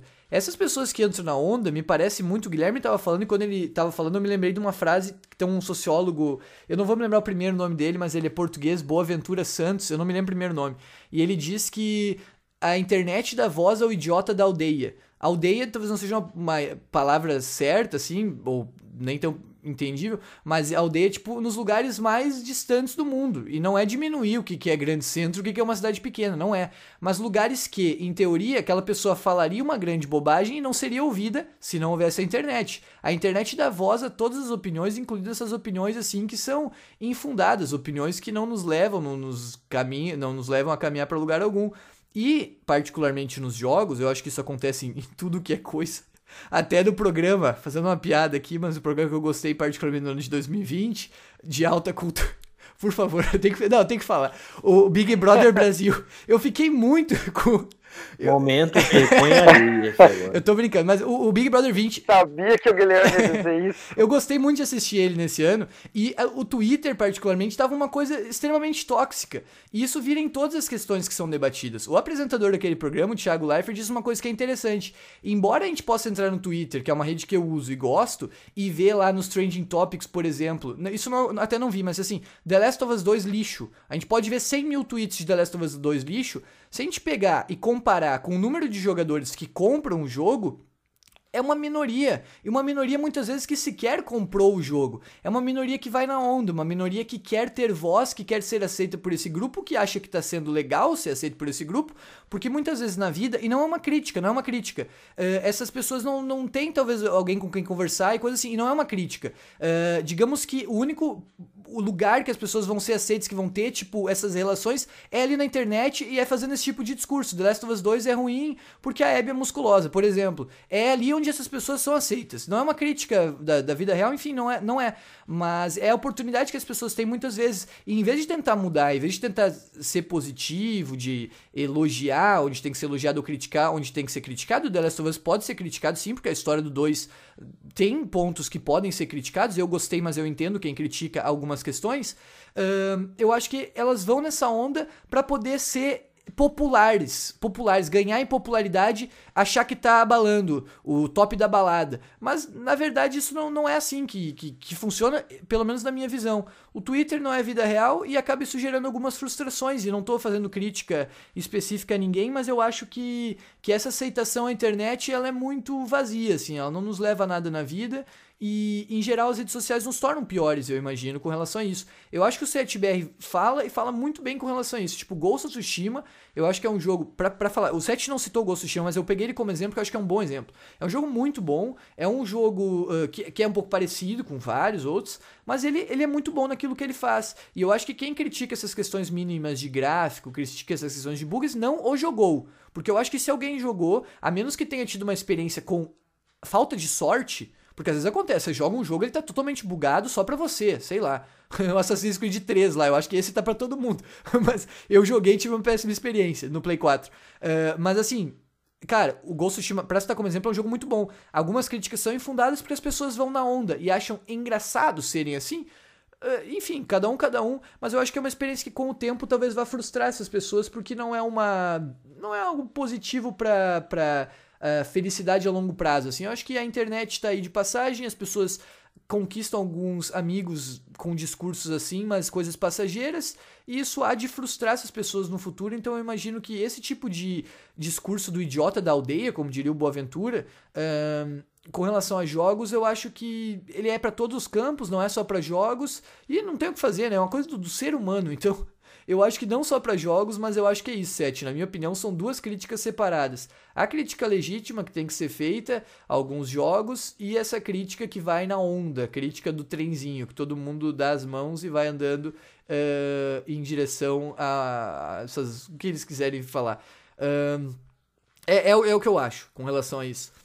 A última pergunta que a gente recebeu de inscritos na última edição do QA, inclusive agradecendo as visualizações e comentários da última edição, foi uma edição que gerou bastante comentários, enfim, foi bem popular. Sucesso absoluto é. de público e crítica. Chupa quem não acreditou em nós. não, deu um, sei lá, uns 400% a mais. Isso se não subir no futuro, né? Foi muito bom. Isso é louco. Foi muito. E você, e você reclamando da ter votado, a gangue ter votado em platina. A gangue te deu hoje esse tema do número 6, o que é, e deu Far Cry 3, é aí, Zéias e eu aí sempre unidos. E, e Far Cry 3, né? Ah, é, você falou isso agora, né? É que eu não entendi o que você disse no 3 ali. Era o Far Cry 3? Ah, tá. Far Cry 3, exatamente. Não, desculpa, eu tô, eu tô meio. Eu tô ouvindo mal, Guilherme, como sempre, desculpa. E a gente tem. Eh, a gente tem. O Guilherme fala. Mas essa é uma coisa minha, galera, não é por mal. Agora o assunto off-topic aqui, bastidores do que é. Às vezes as pessoas me falam alguma coisa, eu não consigo captar, às vezes, quando é brincadeira, é. quando não é. E isso gera algumas confusões, às vezes, mas não é por mal. Eu, às vezes, tem confusões que, que geram, enfim, eu tento me manter ali, porque eu sei que, que enfim, algumas questões têm que ser debatidas, mas muitas das confusões às vezes eu, eu não entendo e tal. E essa, essa questão do, da, da platina foi uma discussão que a gente estava tendo em razão da participação de alguns, alguns membros nossos são do PC, mas a edição de platina foi um sucesso absoluto, assim, então realmente tem que agradecer a, a gangue dos votos de Guilherme Oséias e Felipe 48, que nos ajudaram muito com, tanto com Far Cry 3, né, que foi também bem popular, quanto, quanto a esse tema da, da, da nossa última edição, né. Muito obrigado aí, galera, mesmo. Você é louco. Far Cry 3 sempre capitalizando o canal, é nós que voamos. Valeu. Far Cry 3 é ótimo. É um jogo muito Excelente bom. Excelente jogo. Excelente. O melhor Far Cry que eu já joguei. Se você que estiver ouvindo isso daí não acompanhou a série, tá aí playlist de Far Cry 3, acompanha de cada Muito obrigado. Muito obrigado. Você jogou, chegou a jogar o 4, Zé, ou não? É, quase platinei ele no PS3. Você... Mas eu joguei, platinei o, o Far Cry 3 no PS4. Você achou, Muito você achou o 4 algum sentido próximo do 3? Porque quando eu fiz a série, algumas pessoas diziam assim: ah, o 4 é melhor que o 3. Eu não joguei o 4, então, só perguntando pra, pra saber assim a sua opinião. Assim, as pessoas. É, é, claro que eu vou te falar, o Far Cry 3 é o melhor, tá? Então você tem que começar a comparar do melhor pro pior. Eu gostei do 4, sim. Paganin, muito divertido ele como vilão do jogo. Não dando spoiler da história. Mas eu gostei muito do Far Cry 3. Um jogo que, que eu aconselho todo mundo a jogar. Excelente jogo também. Muito bom. É bom até pros dias atuais. Eu joguei essa versão no Play 4 e tava falando na série. Eu acho que eu gostei mais agora do que lá em 2013. Assim, o jogo é muito, muito bom mesmo. Recomendação aqui, acho que nossa, todos aqui para jogar. E a platina faz, quem gosta de platinar também. No Play 4 principalmente, que não tem online. Uh, a última pergunta é polêmica, acho que a gente podia ficar falando a noite toda com relação a essa questão do Yuri BR Gamer. Eu já falei muito sobre isso em outras edições do QA. Uh, e eu até já quero começar respondendo para mim tirar minha participação assim. O Yuri quer, ele quer saber da gente o que, que a gente acha de microtransações em jogos. Eu acho que, uh, para começar respondendo, da minha parte, nas edições passadas a gente debateu muito remasters, remakes, aquela coisa. E eu acho que a gente tem que valorizar a liberdade do consumidor. Se o jogo, no entanto, não lança um produto acabado, ou seja, um produto fi final, um produto bruto, mas lança pela metade, onde o consumidor tem que pagar, além do jogo, mais um valor para complementar a história, para complementar com conteúdos, eu acho que aí tem um erro. Agora, quando o jogo lança e ele vende coisas cosméticas, vende uma DLC, vende uma história a mais, aí tem atenção, é a mais, não é história história uh, fundamental do jogo, não é uma história que vai complementar do jogo, mas uma história a mais, um spin-off, alguma coisa assim. Eu acho que isso é bom, porque valoriza a liberdade do consumidor. Se ele gostou do jogo, ele compra. Eu, lá no Play 3, muitos anos atrás, comprava DLCs dos jogos da WWE. Eu, eu sou fã ainda. E comprava lutadores lá, comprava umas skins. E achava bacana. E não via problema nisso existe diferença também entre microtransação e DLCs. Eu acho que a microtransação muitas vezes está muito presa ao conteúdo do jogo, muitas vezes em jogos competitivos. Em geral, eu não sou contrário à existência de uh, desse pagar a mais além do jogo, se isso acrescenta. Se a microtransação é algo que o jogador busca, que o jogador quer, é interessante. Se essa microtransação está presa ao conteúdo do jogo e sem ela o jogador não consegue chegar a algum lugar do jogo que ele já pagou e pagou caro, ou mesmo que o jogo seja. Uh, nos free to play é diferente, então acho que eu não posso citar isso como exemplo. Mas nos jogos pagos eu acho que microtransação presas aos conteúdos do jogo não são legais. Agora, se a microtransação vem para complementar, assim como uma DLC de skin, uma, skin, uh, uma DLC de, de cosméticos, eu acho que isso é positivo, ao menos eu vejo assim. Uh, eu não sei quem, quem gostaria de começar falando, Guilherme ou Zé, mas como, como vocês veem essas questões de microtransação nos jogos? Eu debuto nessa daí, para poder acalmar Minozés um pouco, senão ele vai ferozmente denegrir a imagem de muitas empresas aqui. Não, mentira, brincadeira. Seguinte aqui, ó. No, para quem está nos ouvindo, QA 3, o primeiro QA com participação dos membros rádio, que só foi que foi um, um, uma conversa de bar entre eu e o Vitão, eu falei bastante lá sobre não as microtrans, mas eu falei da questão de DLCs e conteúdos a mais além em game, né? Mas sendo tentando ser um pouco mais sucinto sobre essa questão aqui, microtransações tenho uma, um, um certo, uma certa neutralidade quando ela é relacionada a jogos grátis, né? Você joga e você consome alguns itens dentro desses jogos grátis com dinheiro real, mas que são itens que de alguma forma não te dão vantagens significativas na experiência, mas se for um, um jogo competitivo, né? Mas, por exemplo, um jogo que eu, tô, eu jogo de vez em quando, Path of Exile, que é um jogo semelhante ao Diablo 3, um estilo de câmera isométrica, ser um RPG com elementos de estratégia, uh, o SRPG, ele possui é, alguns, alguns itens que são pagos né, com dinheiro real e que te dão alguns bônus, como armaduras, melhores itens, uh, melhores drops de pedras, né, para aumentar sua força, seu dano. Mas assim, é, são itens que interferem no seu gameplay. Você fica mais forte do que você estava antes, mas não é um jogo competitivo. Esse mais é para você enfrentar monstros do jogo e não outros jogadores. Você não vai vencer o jogo é, sobrepor jogadores. A experiência de outras pessoas, por causa desse, você pode comprar com dinheiro em game.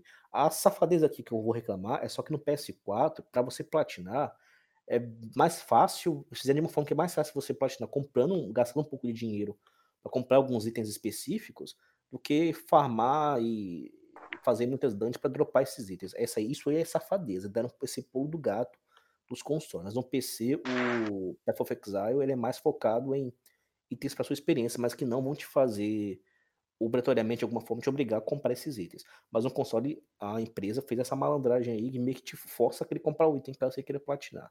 Aí fica essa minha crítica aí. Aí, microtransações, então, quando o jogo é gratuito, não reclamo tanto, mas se for um jogo é, é, é jogo solo, assim, sem ambiente competitivo. Mas nos jogos comuns pagos, os jogos grandes, é, algumas empresas que nunca fizeram ou raramente fazem jogos gratuitos abusaram e abusam dessa prática ainda hoje em dia, desde a da explosão das DLCs na, geração do PS3. Né? Até a PS2 o que tinha era expansão. A página do PS3 tem muita DLC, que é conteúdo fracionado, muitas vezes tirado do próprio jogo base e vendido separadamente. Eu lembro muito bem da Ubisoft. Isso dá um palavrão bem aqui, mas enfim, da Ubisoft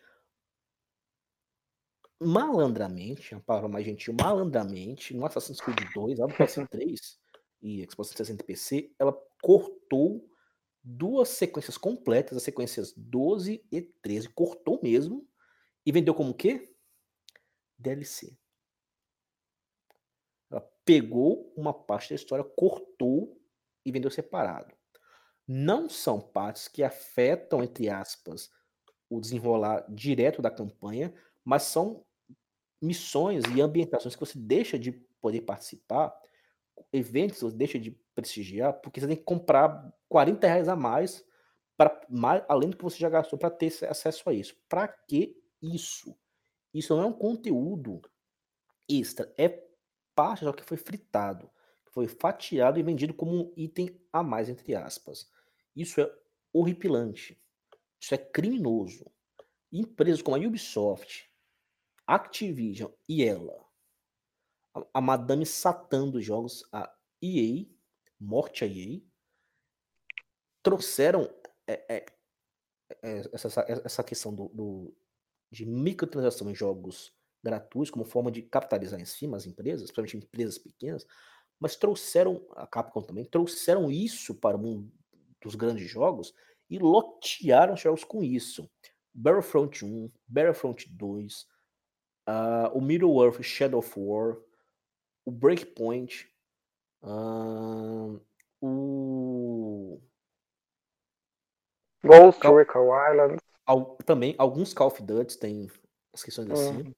Só que assim, em alguns jogos, como o Vitão citou, são itens cosméticos que não afetam em nada a gameplay, não afetam nada o multiplayer. Não vai fazer você matar mais fácil um amiguinho pra comprar esses itens, não. É coisas, skins, é, armaduras, cor de arma, beleza. O idiota lá gasta com o que quiser e problema dele. Agora, é, essas empresas que eu citei aí, mas tem algumas outras, por algum motivo, se jogando as espertas, fazem em muitas questões essas microtransações serem quase que obrigatórias, não é nem para você platinar, é para você zerar o jogo. Zerar o jogo. Battlefront 1, Battlefront 2 e principalmente o Shadow of War, você praticamente tinha que comprar itens a mais dentro do jogo, além do que você já pagou no jogo em si, então, se for lançamento 250 reais, 220 reais, 200 reais.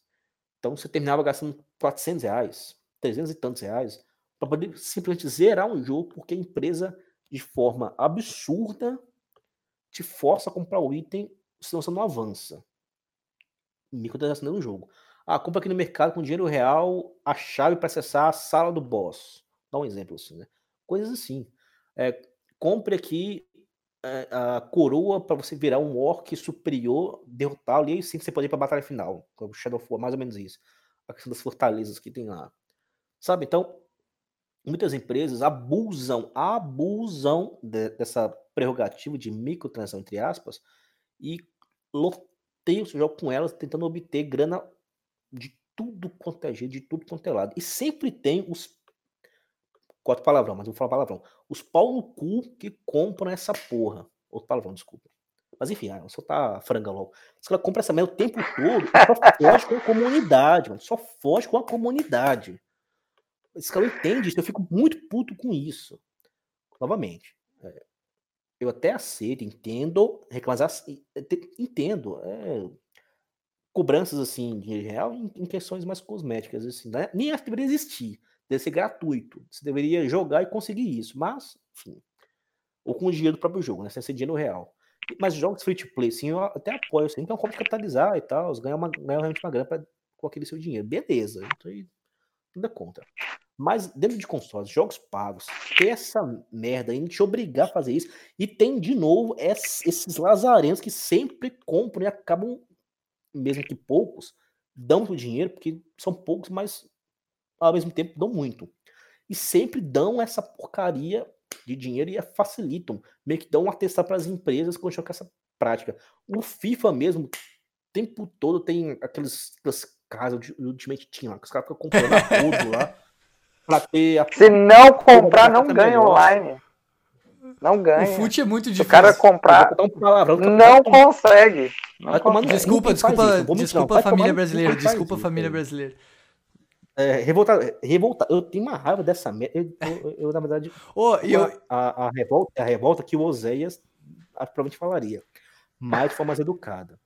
Então, um, vou ter muitos gritos de corte aí, desculpa aí, pessoal, eu, eu estressei um pouquinho, mas se logo desabafar, logo, eu deveria pensar sobre isso. Então, é Yuri BR, né? Então, Yuri BR, é, em síntese, eu sou contra ter, se mexer um pouco o que o Itão falou, microtransações já eu sou contra.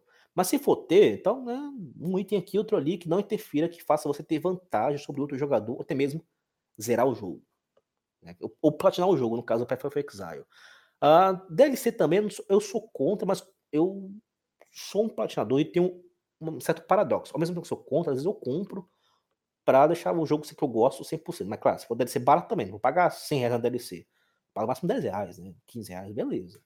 Enfim, é isso aí, Yuri BR. Então, obrigado aí pela, questão e desculpa aí qualquer coisa aí, pessoal. É, Yuri, Yuri, por favor, sempre volte comente, não se assuste, o Guilherme ele é calmo. Essa pergunta sua tocou no, no ponto ali do, do Guilherme. No âmago. Quase só deu urro aqui, que eu No âmago. É, tocou no âmago da questão.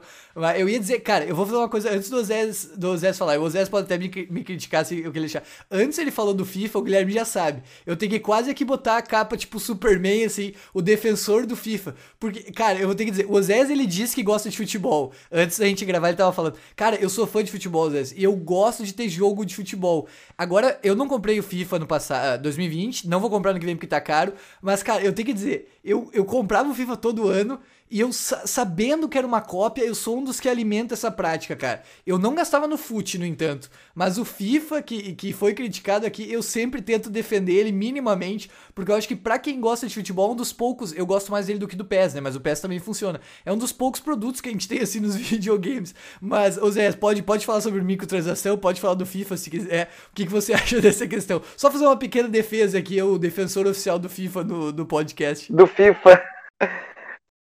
Então, respondendo à pergunta do nosso amigo Yuri, é, eu creio que a resposta dessa questão já foi muito bem respondida pelos nossos colegas aí, pelo Vitor e, e, pelo, pelo Guilherme. Mas enfim, eu eu fico do lado do consumidor. Eu sou um consumidor. Ora, uma empresa lança um jogo, tá lá, um preço de 250 reais preço mais barato de um jogo lançamento. É, você compra o jogo para jogar, para você ter aquela exclusividade. Passa dois, três meses, essa empresa lança DLC. Você vai ter que comprar novamente o conteúdo, já vai você lá gastando dinheiro. Então, resumindo, eu sou totalmente contra DLC pode ter DLC, não há nada que impeça. Porém, a pessoa que comprou o jogo, a pessoa tem esse direito de ter essa DLC, tá?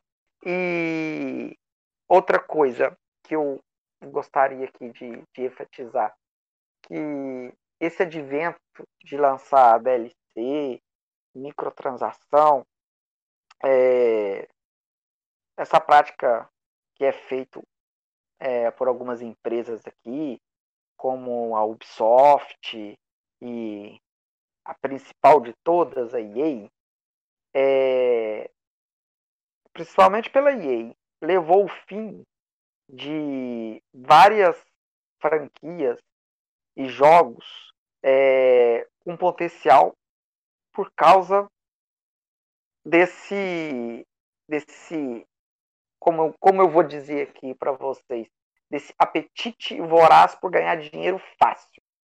É, ou seja, a pessoa vai lá, a EA todo mês, todo mês, perdão, todo ano, troca a skin dos jogadores e é o mesmo jogo, FIFA 19, FIFA 20, FIFA 21. A EA é uma empresa nefasta para os games. Acho que em, em sã consciência não tem nenhum gamer aqui que goste da EA. Eu desconheço. Enfim, a EA, por causa é, dessa prática, entre aspas, comercial voraz para pegar o dinheiro da gente consumidor, gamer, é, destruiu várias franquias, é, é, engavetou vários projetos é, para desenvolver essa prática nefasta de DLC e microtransação. Enfim, eu sou totalmente contra essa prática. Ganhar dinheiro, a lei do menor esforço. É isso, e muitas vezes funciona, né? Muitas vezes funciona. É um papo que a gente pode um dia ter até sobre a Rockstar e o GTA, porque antes do GTA V era uma coisa. DLC single player, coisas assim, que a gente até poderia ter algumas histórias bacanas, como é o Red Dead, o Guilherme tá jogando agora o Red Dead 1, tem o Undead Nightmare, que é um, uma DLC bem bacana lá, assim como outras, né? E agora com GTA V praticamente se morreu, morreu isso e não sei se a gente vai ter algum dia novamente a Rockstar fazendo, produzindo esse tipo de conteúdo extra para jogadores single player, ou mesmo tendo esse cuidado. Acho que o online mudou essa empresa, por exemplo, né, também. Um, eu, e... Com relação às três perguntas, pode falar, Não. É, eu nem citei a Rockstar porque é, tem várias pessoas aí que é fã da Rockstar. não, mas... não, eu inclusive.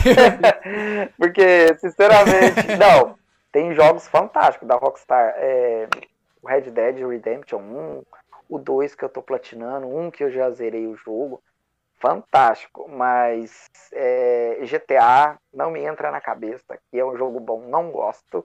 Não gostei do GTA. Sério? Detesto. Eu, eu, vou, eu jogo GTA para mim ter a platina na minha conta, mas você falar assim, ah, é um jogo que você indica que você gosta, não. Não consigo gostar de GTA V. Não consigo gostar. Infelizmente, não consigo. Já dei chance, estou jogando o jogo, mas não curto, não gostei, não gosto do jogo. O que eu ia dizer eh, com relação ao que você tá falando da Rockstar, eu falei que eu sou fã, é que embora a Rockstar tenha essa prática, eu acho que começou no GTA V, agora até o jogo vai ser lançado em mais uma geração, uh, tá meio que, que parando ali com o Skyrim, o pessoal tem comparado e tudo mais, com outros jogos também, mas o que eu gosto da Rockstar é que, embora ela tenha esse negócio do, do multiplayer, ela ainda faz bons jogos single player. O Red Dead foi um bom um testemunho disso, eu acho, porque... Uh, né? Poder, o Red Dead 2 poderia ser um jogo só online, se a Rockstar tivesse cagado nas uhum. vezes, mas ela fez tipo uma coisa um online, um, desculpa, um single player que, por exemplo, para platinar você vai jogar 150 uhum. horas ali, mais ou menos. Então, eu, particularmente, se falando por mim, eu até gosto do GTA V, é o jogo que eu, que eu joguei lá no, quando lançou e tal, eu curto, mas eu entendo essa questão da Rockstar com online, Uh, entendo porque ela tá ganhando dinheiro e tal. Eu lamento, porque eu gostaria que tivesse DLC single player ou que ela focasse. Acho que até já teria saído mais jogos da Rockstar, ela teria se mexido mais se não tivesse ganhando tanto dinheiro no online. Uhum. Mas ao mesmo tempo, até que saia um próximo GTA, eu acho que ainda ela tá mais ou menos focada no single player. Vamos ver, espero, né? Todo mundo levanta as mãos aí que eu acho que tomara que seja assim no, no, na próxima geração, nos próximos jogos que ela lance. Um, essas foram as três perguntas que nós recebemos para essa edição. Pergunta do Mames, pergunta do 7BRX, pergunta do Yuri, a gente agradece muito. Lembrando que os comentários estão abertos na atual edição do QA para você deixar ali perguntas quaisquer sobre videogames para serem respondidas em, em edições futuras. A pergunta que deu ensejo ao tema principal dessa semana é do Gato do Acre, ele pergunta sobre franquias rebutadas e isso vem logo a seguir. Gato do Acre nos pergunta a respeito de franquias rebutadas. Quais são as franquias de jogos que merecem reboot? Na sua pergunta, o Gato do Acre cita como exemplo Não. o Silent Hill. Existia. Ó, oh, o defeito sonoro, fala aí, Guilherme. Não.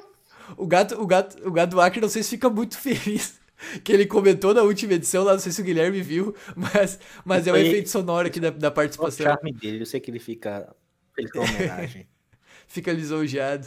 É, é, mas o Gaduag sempre, muito obrigado, Gaduag, não só por hoje, mas ele tá sempre participando aqui, sempre alimentando o que há com perguntas. Sobre reboot, ele fala do Silent Hill, que é um jogo que estava sendo desenvolvido lá com o Kojima, com o Guilherme Del Toro no Silent Hills. foi abortado o, o processo, tem rumor de que a Sony estaria meio que em negociações para trazer de volta. É o exemplo do Gato do Acre, mas basicamente a gente vai discutir outros. Eu, por exemplo, não anotei o Silent Hill, que é um jogo que eu não tive experiência lá no, nos PlayStations iniciais. E Pra quem não, não entende, enfim, reboot é uma coisa diferente um remake, diferente um remaster. A gente já falou de remakes e remasters. O remaster, basicamente, é você pegar o jogo e dar uma nova. deixá-lo mais bonito, colocar uma maquiagem, colocar um perfume, melhorar os gráficos. Um remake seria pegar o jogo nos moldes iniciais e refazê-lo com uma história que é muito parecida, podendo ter algumas modificações, mesmo em estilo de exploração, como é o Resident 3, mesmo em alguns estilos de modificação da história do original para o remake. Agora, um reboot, embora possa ter semelhanças, como é o Call of Duty Modern Warfare de 2019, com comparação com os Modern Warfare de Play 3, tem muitas semelhanças, especialmente se você virar a campanha do Modern Warfare, lá no finalzinho tem umas cenas importantes.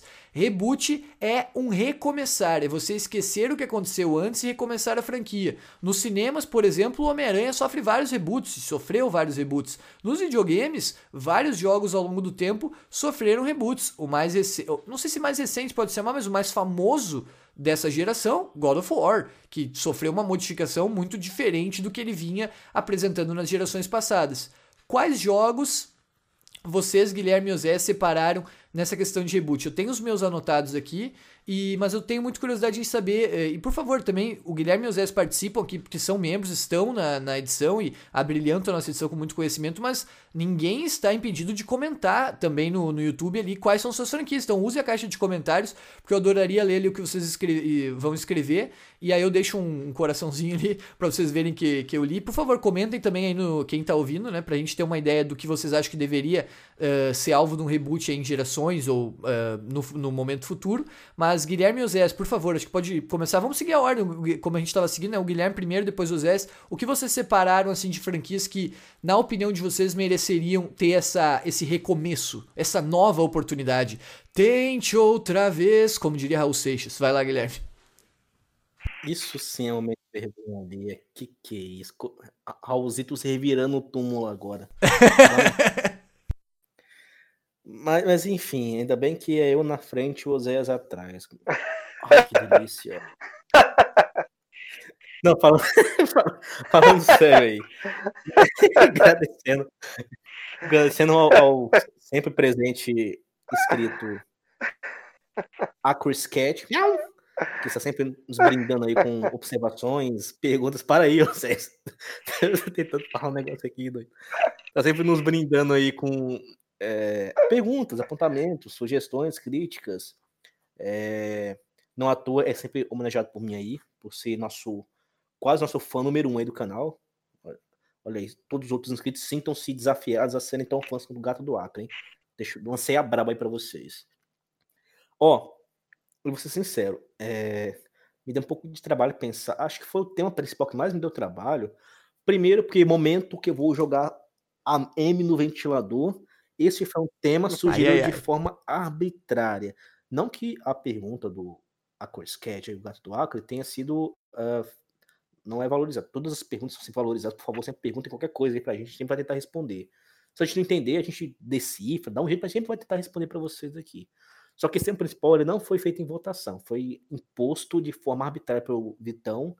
Então, o protesto aí está ferindo a democracia, que é um dos grandes valores desse canal. Dito isso. Vou usar, vou usar esse momento para divulgar o QA nas próximas lives. Vou dizer que teve confusão de novo. Aí aumenta, aumenta a nossa. tô brincando, tô brincando. Primeiramente, não vamos, não vamos, eu não vou, não vou responder aqui para não, não dar nada. Mas eu vou usar isso para divulgar na, nas lives aí, Guilherme. Vou falar que nós, eu e você, tivemos novos desentendimentos. Ratinho! Para dar uma, uma bombada. Para dar uma. dar uma bombada. Pode continuar, Guilherme. Aí, então, não ligue a Chris Cat. Isso aí são, são discussões de bastidor. Depois a gente vai se bater no tapa aí. Enfim. Uh, falando seriamente agora, então eu tinha um pouco de dificuldade porque reboot é uma coisa que deve ser. Reboot é refazer, né? É uma coisa que deve ser feita com muita calma. É, eu sinto que esse tema é quase uma complementação do que é a 3 sobre remasters e remakes, pois um remake é um reboot. Com pequenas diferenças. Por exemplo, pois é, muitas vezes um reboot não mantém a originalidade daquela da obra em si ou da série em si. Exemplo, Tomb Raider. que sofreu um reboot, ou seja, foram refeitos a história da, da Lara, uh, muitas, muitas uh, mecânicas do jogo, dos jogos anteriores foram retirados ou foram aprimorados, colocaram-se coisas novas, ambientes novos, então um reboot mantém-se muito, muito da, da, da, da faceta original que caracteriza aquele jogo, aquela franquia, mas sempre é colocado coisas novas, atualizado aquele jogo para uma mecânica atual da época, para muitas gameplays mais atuais da época, o que está em voga na época. O que é parecido com remaster, só que, desculpa, com remake, só que o remake geralmente mantém muitas coisas fiéis em si ou da série, caso seja remake de, uma, de, um, de uma série, ou de um jogo em si ou de um jogo que vira uma série, no caso do Final Fantasy VII, que vira, vai virar um, quase um Life is Strange aí, um, em episódios. Uh, então, tem que ter muito cuidado quando se for rebootar, porque muitas vezes a ideia pode ser boa, mas a execução desse reboot pode ser uma M completa. Então, tendo esse cuidado, no meu pensamento, de selecionar uh, jogos, no caso franquias, que claramente hoje em dia estão ou ultrapassadas em algum aspecto, ou que a história foi para um ponto em que é muito difícil continuar a partir daí. Ou porque foi muito fechada, ou porque os personagens envelheceram, ou porque há, há situações ali que bloqueiam é, o andamento linear daquele enredo, o enredo principal, e assim sucessivamente. Então eu escolhi duas séries, desculpa, uma série uma franquia, para mim, sé é, série é quando um jogo tem uma sequência totalizando no máximo dois títulos. É, um e dois. Por exemplo, The Last of Us. Pra mim é uma série The Last of Us. Franquia é quando tem de três para cima. Três jogos acima pra mim já é franquia. É assim que menos eu enxergo uh, essa classificação. Aí, se eu estiver enganado, tiver uma classificação mais, mais científica, assim, mais definida, coloca nos comentários aí pra gente ler depois aí. Uh, então, eu coloquei uma série e uma franquia. Vou começar pela franquia.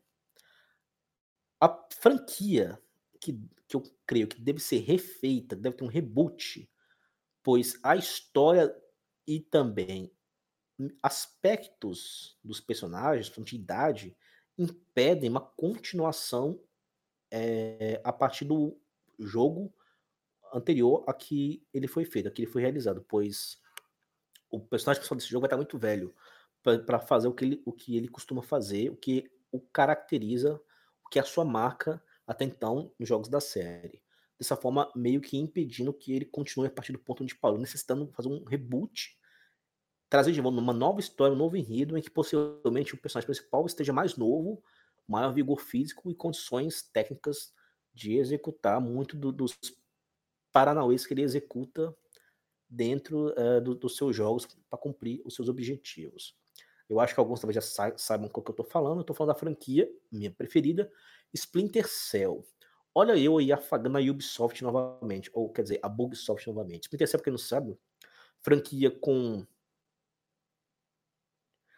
sete jogos de linha principal, alguns jogos spin-offs para mobiles ou para uh, PCs mesmo, e que foi lançado originalmente no ano de 2002 pela Ubisoft ou Bugsoft Montreal, baseado nos trailers, eu falei isso lá no, lá no, lá nos Jogos Preferidos, baseado nos trailers, é, é, que é um gênero que mistura policial e de guerra, do já falecido escritor norte-americano Tom Clancy. A Ubisoft comprou muitos direitos de jogos dela, dele, baseado nas ideias e livros dele, e lança jogos com essa máquina, com esses Splinter Cell, Tom Clancy's Ghost Recon, Clancy's Wildlands e assim etc. Uh, a Splinter Cell, então, é uma franquia que o primeiro jogo foi em 2002, com o personagem principal, Sam Fisher, que é um espião. Precisa muito uh, da capacidade física para executar os movimentos e as todas as gameplays que envolvem as suas missões. Ele anos. No último jogo, que foi lançado agora em 2013, é o Blacklist, já tinha 50, quase 50 anos. Eu não imagino que com 50 tantos anos o Sam Fisher vai conseguir executar é, uma série de. É, apesar do, claro, o corpo humano hoje, a avanço medicina, pode ser quase uma máquina ainda aos 50 anos, mas mesmo assim, não imagino o Sam Fisher executando uma série de coisas que ele fazia quando era muito com movimentos de escalada, de combate, velocidade é, e etc. Fora que o Indiana, Indiana Jones, eu fico pensando, Guilherme, teus filmes recentes, Harrison Ford já tá muito também velhinho e ele continua lá no personagem. Eu sei que é diferente né, do Splinter Cell, mas. E aí, é... o enredo também do último, na qual o Sam Fisher, leves spoilers, impediu algumas situações que ocorressem nos Estados Unidos e posteriormente no mundo, é meio que deu uma, uma fechada sem ponta solta por uma continuação. Apesar de ser um jogo de espionagem, é fácil colocar um grupo terrorista, um, um, um grupo separatista em grandes guerras informática, é, é, informacionais, ou conflitos por diamantes de sangue na África. Sempre dá para fazer uma coisinha assim para justificar uma nova história. Mas eu sinto que a franquia Splinter precisa de uma uh, repaginada.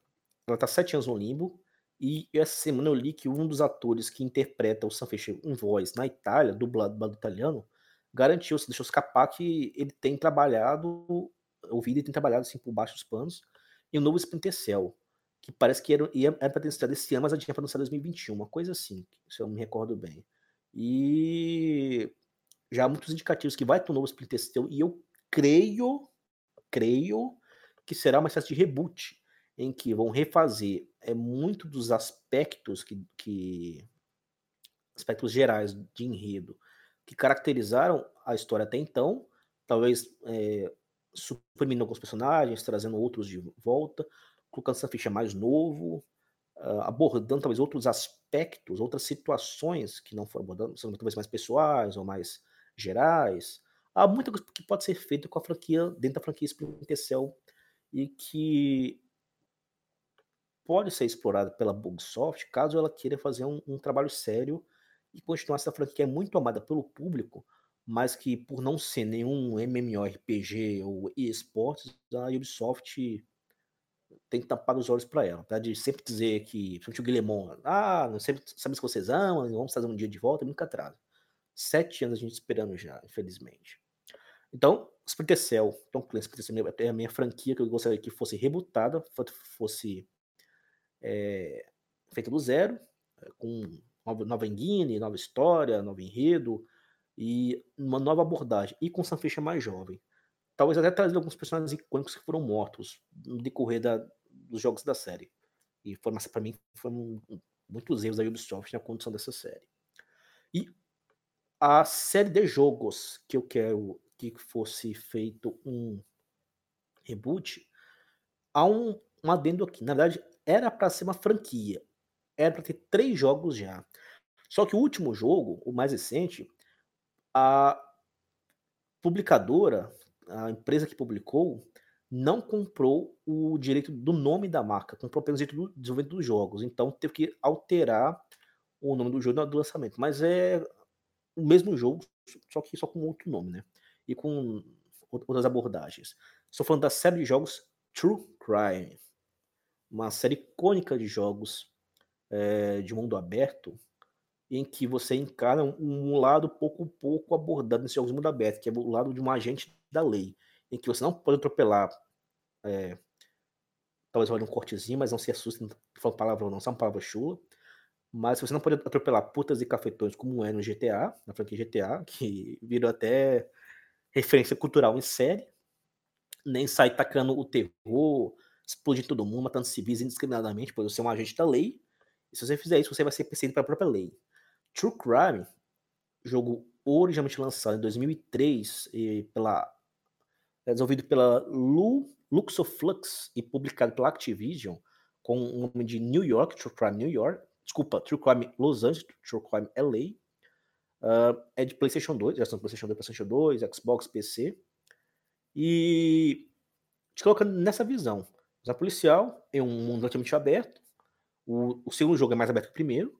E que você tem uma história na qual você deve prender bandidos, é, parar crimes, de forma que sempre, sempre dropam aleatoriamente, você anda na rua assim. E aí dropa um acidente de trânsito para você resgatar uma vítima. Aparece um traficante correndo você perseguir ele e pegar a droga. Você pode, inclusive, ser policial corrupto, você pode plantar evidências falsas para prender um suspeito. Acho que é sensacional você incriminar de forma. Não que eh, eu apoio isso na vida real, é só porque é o jogo, gente. Calma-se. Mas eu achava uma mecânica sensacional de você poder incriminar o inocente, assim, colocando, plantando uma droga na porta do carro dele, chamando a polícia, plantando é, um, um, celular roubado no bolso dele, chamando a polícia. Nossa, eu achava isso sensacional. Porque era uma coisa diferente, né? Além do sistema agente ali, você pode plantar é, evidências falsas e acusar de forma injusta, já que ele era inocente originalmente, uma pessoa de forma assim, porque você quis fazer aquilo ao seu prazer. E que, de certa forma, pode dizer que, que reflete também um pouco dos aspectos da sociedade humana, em que sempre há policiais é, corruptos também. Então, True Crime é um jogo que eu gosto muito, principalmente o segundo. É, lançado em 2005, True Crime New York, que é muito melhor que o primeiro, é mais aberto, tem mais opções de se fazer. A cidade de Nova York é muito bem representada. Inclusive, eu deveria ter colocado esse jogo aí, mas eu vacilei. É, é na pergunta lá do, do, do set sobre a trilha sonora. Foi o set. Foi o Mames, desculpa, Mames. desculpa. Isso, ia foi o Mames, né? Desculpa, Mames. Pelo do Mames, que sobre a trilha sonora. Pois a trilha sonora, é porque também é em rádio, né? Então eu acabo não contando tanto. A trilha sonora do True Crime New York tem umas músicas sensacionais e que refletem muito a aura mística daquela cidade. Vou citar essa duas aqui, inclusive recomendo quem estiver ouvindo, se quiser é, procurar depois, deixo aí a recomendação, que é Smashing Pumpkins 1979, 1979, e Blonde Hang on the Telephone. São músicas sensacionais. Muito boa. Eu não, eu não conheço a da Blonde. Eu, eu gosto da Blonde, mas não conheço a. a eu conheço a dos Smashing Pumpkins, que tem no GTA 4 também. Eu acho muito boa essa música. Quando toca no GTA 4, nostalgia total. E aí, eu ach, ach, achava muito incrível. Eu tenho mais de 100 horas no True Crime. New York, zerei duas vezes. Eu amava a ambientação, amava essas, essas mecânicas de poder incriminar alguém, poder pegar bandidos com crimes aleatórios e diversificados na cidade.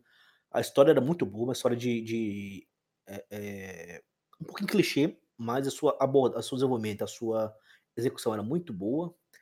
É, o seu personagem era um cara bem legal, seu personagem era, era, um cara que tentava fazer as coisas de forma certa, mas sempre era. Outro palavrão, sempre era fudido pela polícia ali, que era totalmente corrupta, infelizmente. E. Nossa, o jogo era muito, muito bom. A física dos carros, olha eu dando aquela criticada, como diz nosso amigo 7BX. A física dos carros, no jogo de 2005, tem uma ideia, é parecida com o Watch Dogs 1 da Bugsol de 2014. Inclusive, eu acho que a física dos carros do, do True Crime é muito melhor do que a do Watch Dogs 1, você tem uma ideia. Chupa essa, Bugsoft. Enfim, uh, True Crime New York é um jogo muito bom. Hoje ele envelheceu extremamente mal, mas é muito divertido. E Uh, eu só não coloco como franquia, pois o terceiro jogo não tem o nome True Crime, mesmo sendo um True Crime, pois, como eu disse, a empresa Luxoflox faliu, a Activision é, passou os direitos para uma outra desenvolvedora, que eu não consigo achar o nome agora, e isso foi em 2008. Devido a muitos atrasos e muita pressão da própria Activision, o jogo acabou sendo cancelado em 2010, mas em 2011, e assim, cancelado muita coisa já feita. Em 2011, a Square Enix comprou os direitos do jogo, mas não comprou a marca, comprou os direitos do jogo, para assim poder terminar o seu desenvolvimento e publicá-lo. E assim surgiu em 2012 o Sleeping Dogs, que na verdade é um true crime Hong Kong, agora se passando na Ásia, mas com a mesma pegada. Você é um policial, justiceiro, no caso desse caso infiltrado em, nas gangues de Hong Kong na Tríade. Isso é um spoiler, isso é, isso é, é o, isso é o, a, o enredo, o plot do jogo, a história do jogo. E que você deve né, combater as tríades é, e ao mesmo tempo também vivenciar tudo que Hong Kong tem a oferecer. O True Crime Hong Kong, ou Sleeping Dogs, que é o seu nome oficial, é, ele é talvez, se você foca uma franquia, é o jogo que melhorou em todos os aspectos que tinham de bom no True Crime New York. É maior, melhor. A ambientação de Hong Kong é fantástica. Você tem um monte de minigames, tem um monte de atividades para fazer. É um jogo efetivamente de mundo aberto e com muita e muita coisa para se fazer, muita coisa diversificada. E algumas coisas próprias da cultura oriental, né? cultura de chinesa, barra daquela região ali do, do, do Sudeste Asiático, como diz minha, minha, professora de geografia, dos tigres asiáticos. Uh, Sleeping Dogs, tá, que é o jogo mais recente, está disponível nas plataformas PS3 e PS4. Inclusive, ele é muito barato. Eu comprei no PS3 por 6 reais na PSN. E no PS4 eu paguei 14, 12 reais, 12 reais nele só. Ele é extremamente barato, é um jogo muito divertido. E para os platinadores de plantão, é uma platina bem gostosa e fácil de fazer. Muito mais fácil do que o, do que o Yakuza, por exemplo, que tem uma mesma pegada. Uh, o Sleeping Dogs, na, daquele jeitinho dele, é como eu queria que o True Crime, a série True Crime fosse refeita, fosse rebutada. Pois é uma série que quem jogou ama demais, como eu, ama muito eu consigo ver isso. Quando eu vejo algum, alguém falando sobre, sobre em comentários ou tem vídeos sobre True Crime, o pessoal, de Nova York, o pessoal fala muito bem, com muito amor. É um jogo que não é tão popular, é até um pouquinho nichado. Até porque no, no Play 2 tiveram muitos clássicos e esse não foi considerado um clássico, True Crime. Mas mesmo assim, quem jogou ama demais esse jogo. E é um jogo que, se for refeito, mas mantendo as características originais, né, mas, e baseado assim, no que foi feito de bom no Sleeping Dogs, tenho certeza que poderia ser um grande sucesso. Como tem, por exemplo, o remake do Mafia 1, que é da mesma época, a gente pode sonhar talvez com um remake, um, desculpa, um reboot do, da franquia, da série True Crime, e pensando assim, numa pegada de True Crime em Nova York, um True Crime hoje em Londres, é uma grande cidade do mundo, em que a gente joga lá, em mundo aberto, um monte de missão secundária, um monte de atividade, minigames, e tenho certeza que será, assim, um grande sucesso. Hoje, a, a, a franquia está na da Square Enix, a franquia True Crime, né? E Sleeping Dogs. Eu acho que, se eu não me engano, só fazer um adendo aqui, Sleeping Dogs 2 estava em desenvolvimento foi cancelado. Eu vou pesquisar depois isso e coloco os comentários do vídeo no YouTube, mas eu acho que eu vi uma coisa sobre isso alguns anos atrás. Sleeping Dogs 2 estava em desenvolvimento, o jogo é 2012, mas foi cancelado por algum motivo. Mas eu vou precisar isso com calma e depois eu falo. Mas é isso, respondendo ao nosso amigo Gato Acre, miau! Splinter Cell e True Crime são as minhas franquias barra séries que eu gostaria que tivesse um reboot. Muito obrigado, Guilherme, pela, pela participação né, na resposta ao tema principal dessa semana. Agora, por favor, o Zé Ferreira Queiroz, o palco é seu. O que, que você separou, Zé, assim, do que você gostaria, ou jogos, enfim, um, que mereceriam essa repaginada num reboot, Zé, por favor? Sim. É, eu até peço desculpa, porque eu fui pego, entre aspas, de surpresa para estar tá participando aqui com vocês hoje. Mas assim, é, eu vou falar três jogos, é, franquias, que, é, duas da EA e uma da Ubisoft. Porém, eu não vou entrar em detalhes dos jogos, porque vou ser muito sincero com vocês aqui, eu não pesquisei a fundo. É, estou falando experiência que eu joguei, já joguei esses três jogos, tá? É, é, já zerei os três jogos, tá?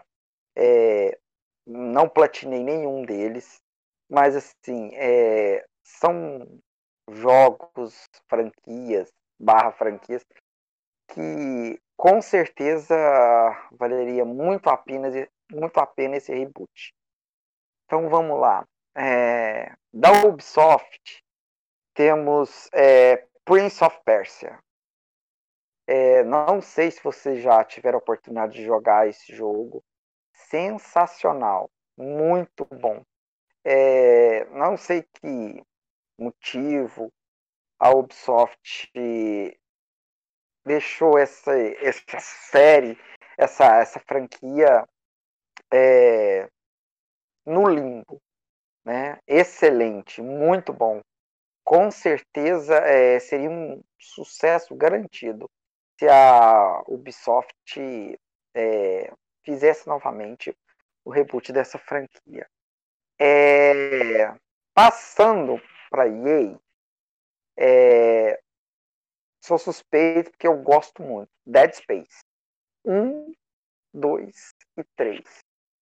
Dead Space, é, resumindo, bem resumindo, bem resumido aqui, é um Resident Evil do espaço, tá? O jogo, sem dar spoilers, é uma franquia sensacional que merecia uma continuação, um reboot.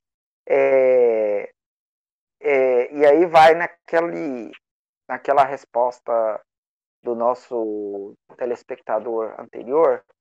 É, no qual eu afirmei e disse que a EA matou franquias ótimas por causa de DLCs e microtransação.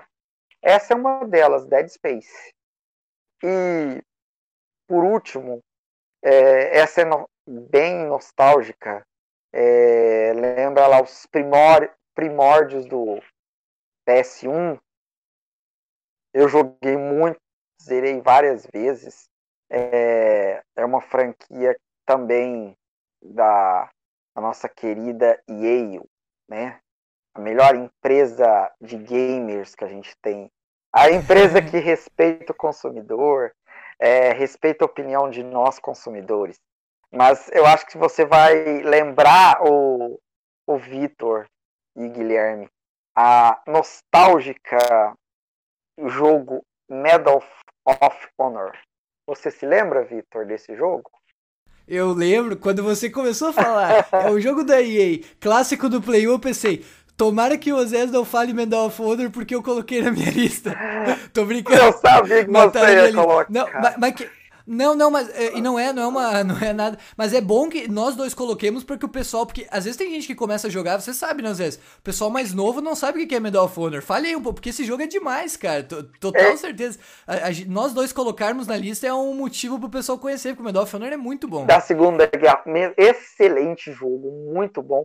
É, foi o, o primeiro jogo é, que eu joguei nesse gênero FPS antigo aquela mira toda travada, a gameplay, mas o jogo era sensacional.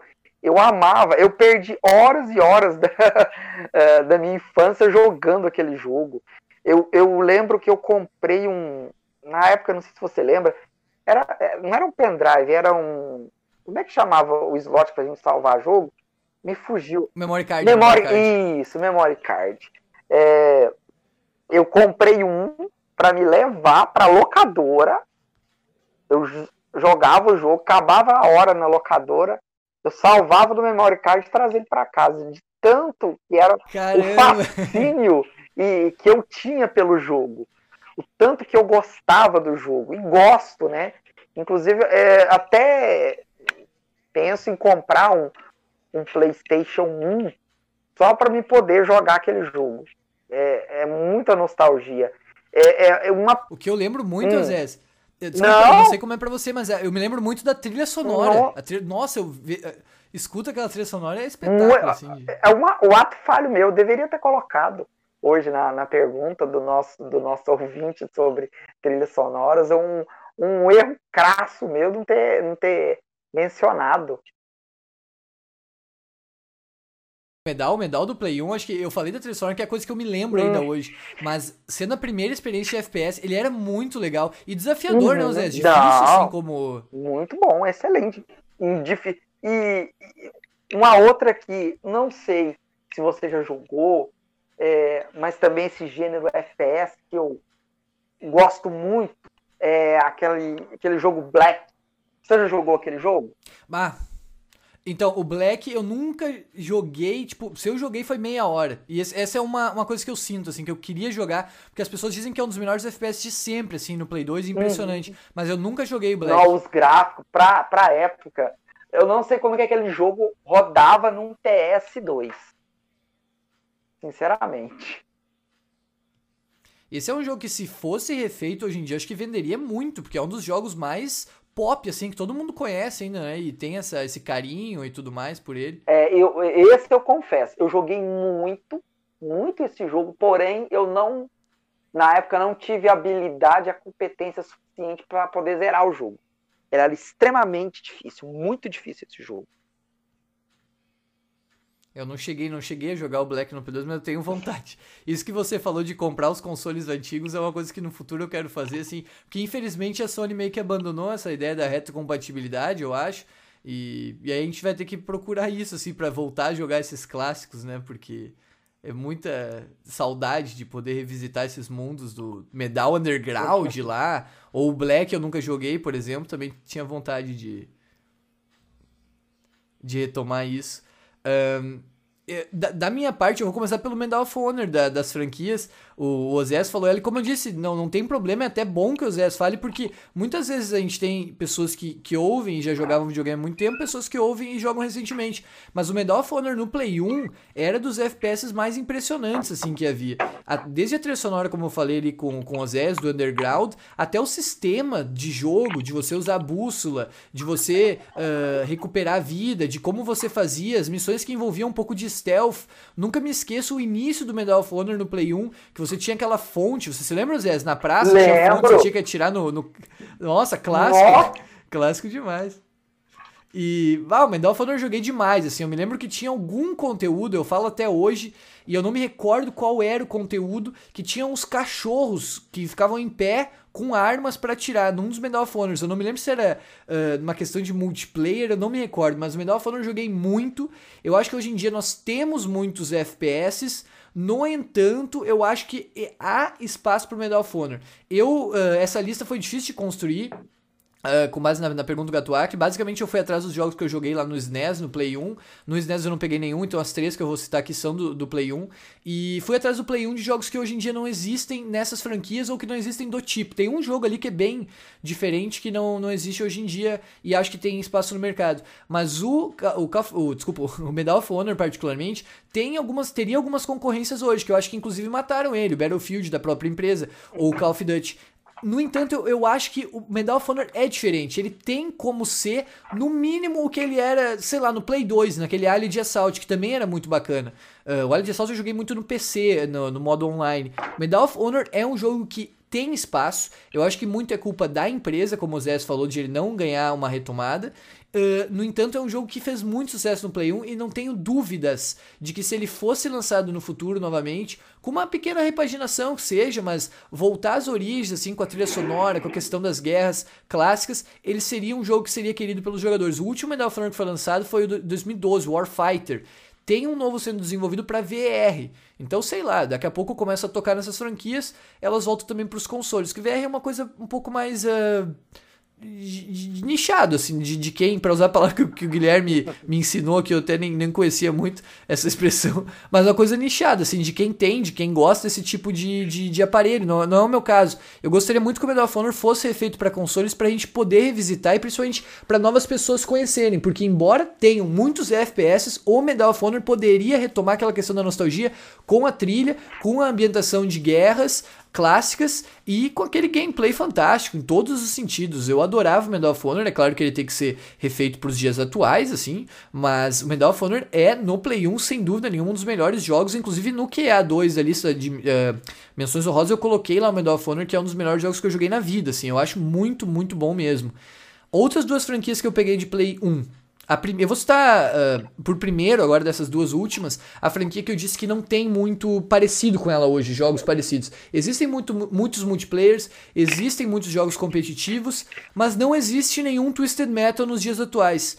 Eu gostei muito do Twisted Metal no Play 1, não sei como é que foi a sua experiência, Zé, se você chegou a jogar ele joguei lá, curtiu e tal. Muito, muito.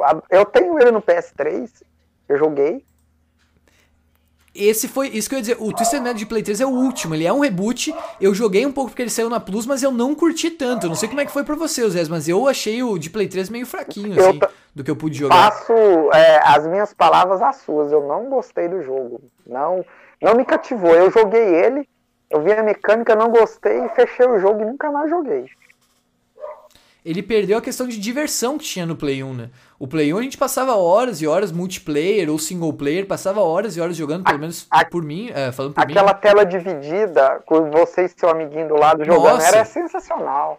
Era demais. Cenários destrutíveis. Nossa. Conhecer os segredos, né? Pra... Nossa. Eu tinha. O meu Play 1 era desbloqueado. E aí ele tinha um disco que era os quatro Twisted Metal: o 1, 2, o 3 e o 4.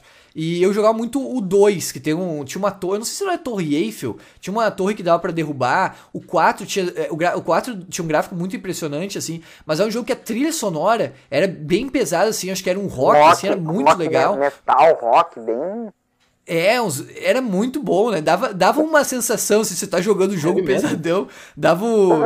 É o heavy metal. O heavy metal. O que eu mais lembro é aquele carro de palhaço, você lembra, Victor? Sim, Sweet Tooth, Sweet Tooth. E era uma desgraça de. jogo pesadão. Me explica isso. Não, eu quero dizer. É que o Twisted Metal tinha uma temática pesada, assim. Ele era meio que um, um circo demoníaco, até onde eu sei, uma competição. É, que tinha um personagem muito rico que botava a galera para lutar. E até a morte, uhum. lutar até a morte dentro dos carros.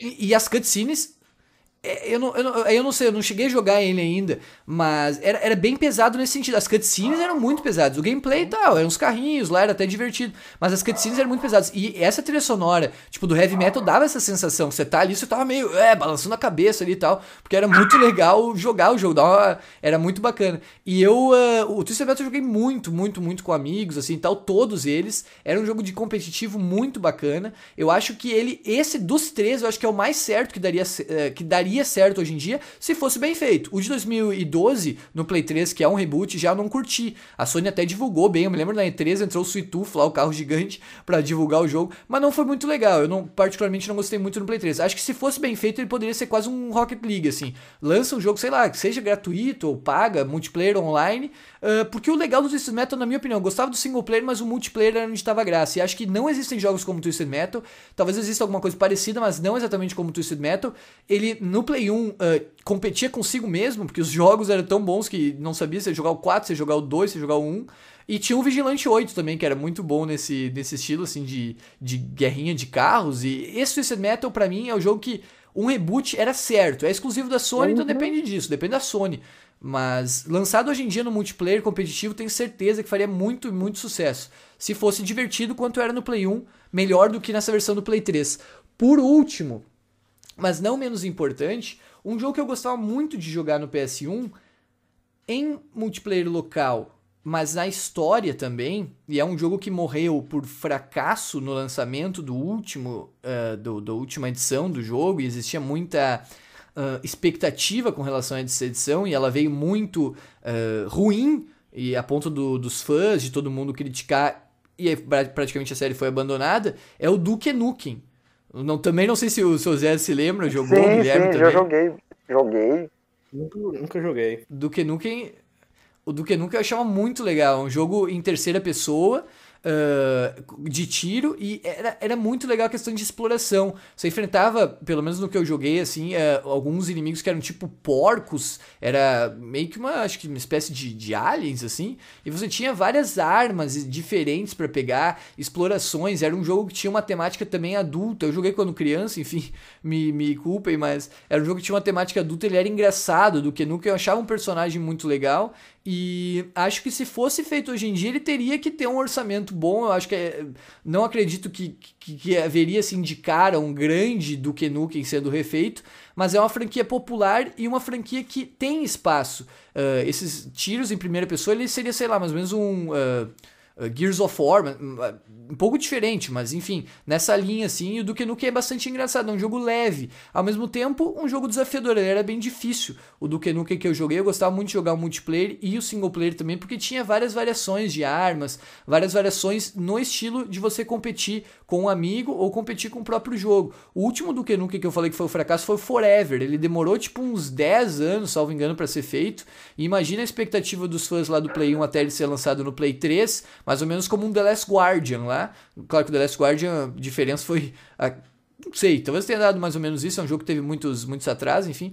Mas o Duke Nukem Forever trouxe toda essa expectativa que acabou frustrada. Acabou matando em parte a série, mas eu espero que no futuro se olhe com carinho para ela também para ser feito um, um reboot da minha pesquisa, basicamente eu comecei no Play 1 e assim, essas três eu acho que são franquias que eu adoraria jogar de novo. Se fossem feitos reboots, eu compraria para jogar. Claro, com cuidado, por exemplo, Medal of Honor ou o Twisted Metal, os últimos não foram tão legais. É. Então, ver como sairiam assim algum gameplay, mas as três eu gostaria muito, muito de jogar assim, essas de Play 1. Acho que tem muito mais ainda, né, os S no Play 1, assim, coisas que, que seria legal para ser feito reboot, mas eu separei essas três assim. É. Tony Hawk agora vai sair um, um remake. Joguei também. muito. É, se a gente fosse garimpar, né, olhar, nossa, Driver, tem muitos jogos. Nossa, o Driver, cara. Ah, tá louco, é verdade. Nossa, o Driver é muito bom, muito bom também. E é pena que hoje os jogos custam mais caro, então também é um pouco mais dificultoso, acho que para as empresas assim que não são tão grandes ou eram na época retomarem uma produção que os fãs olhem e fiquem impressionados. Se o Halo Infinite, muitas pessoas criticam o gráfico, que é um gráfico bom, mas talvez não seja realmente próxima geração, imagina lançar um Duke Nukem ou talvez um, um driver numa empresa um pouco menor, assim, e, e daqui a pouco não, não conseguir fazer um, algo que os fãs fiquem impressionados a ponto de, de comprarem, né? Então é um pouco complicado hoje em dia o desenvolvimento de jogos. Duke Nukem Forever, eu acho que essa franquia morreu de vez. Alguns, é, alguns jogos sim, foi uma grande decepção. É, basicamente, em matar, assim, foi o último suspiro de toda uma franquia. Um dos casos desse é o Duke Nukem Forever e aquele Mega Man, Mega Man 11. Acho que Mega Man 10, acho uma coisa assim. Que também foi uma coisa assim. Acho que não chegou mais mas foi uma coisa assim que terror a franquia Mega Man. E também tem o, o Skate Test, que é uma lástima só que a EA capitaliza, né, deixou botar um skate 4 aí para encher de microtransação, mas enfim. Depende da bagagem, né, Guilherme, da franquia. Tipo, o Mega Man é muito difícil de matar, né? O Mega Man vai apanhando, mas até cair, porque é uma franquia que já existe mas há é muitos anos, assim. É mas aí você pega. Não tem mais. É, público, também.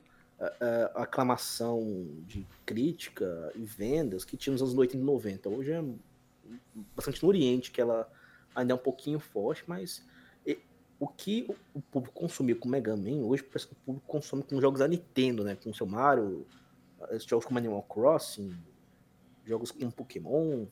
Então, Mega Man já não tem mais o mesmo apelo, não. Fora que o desenho mais não é tão popular, mas é muito popular no 80 e 90. Hoje não é mais.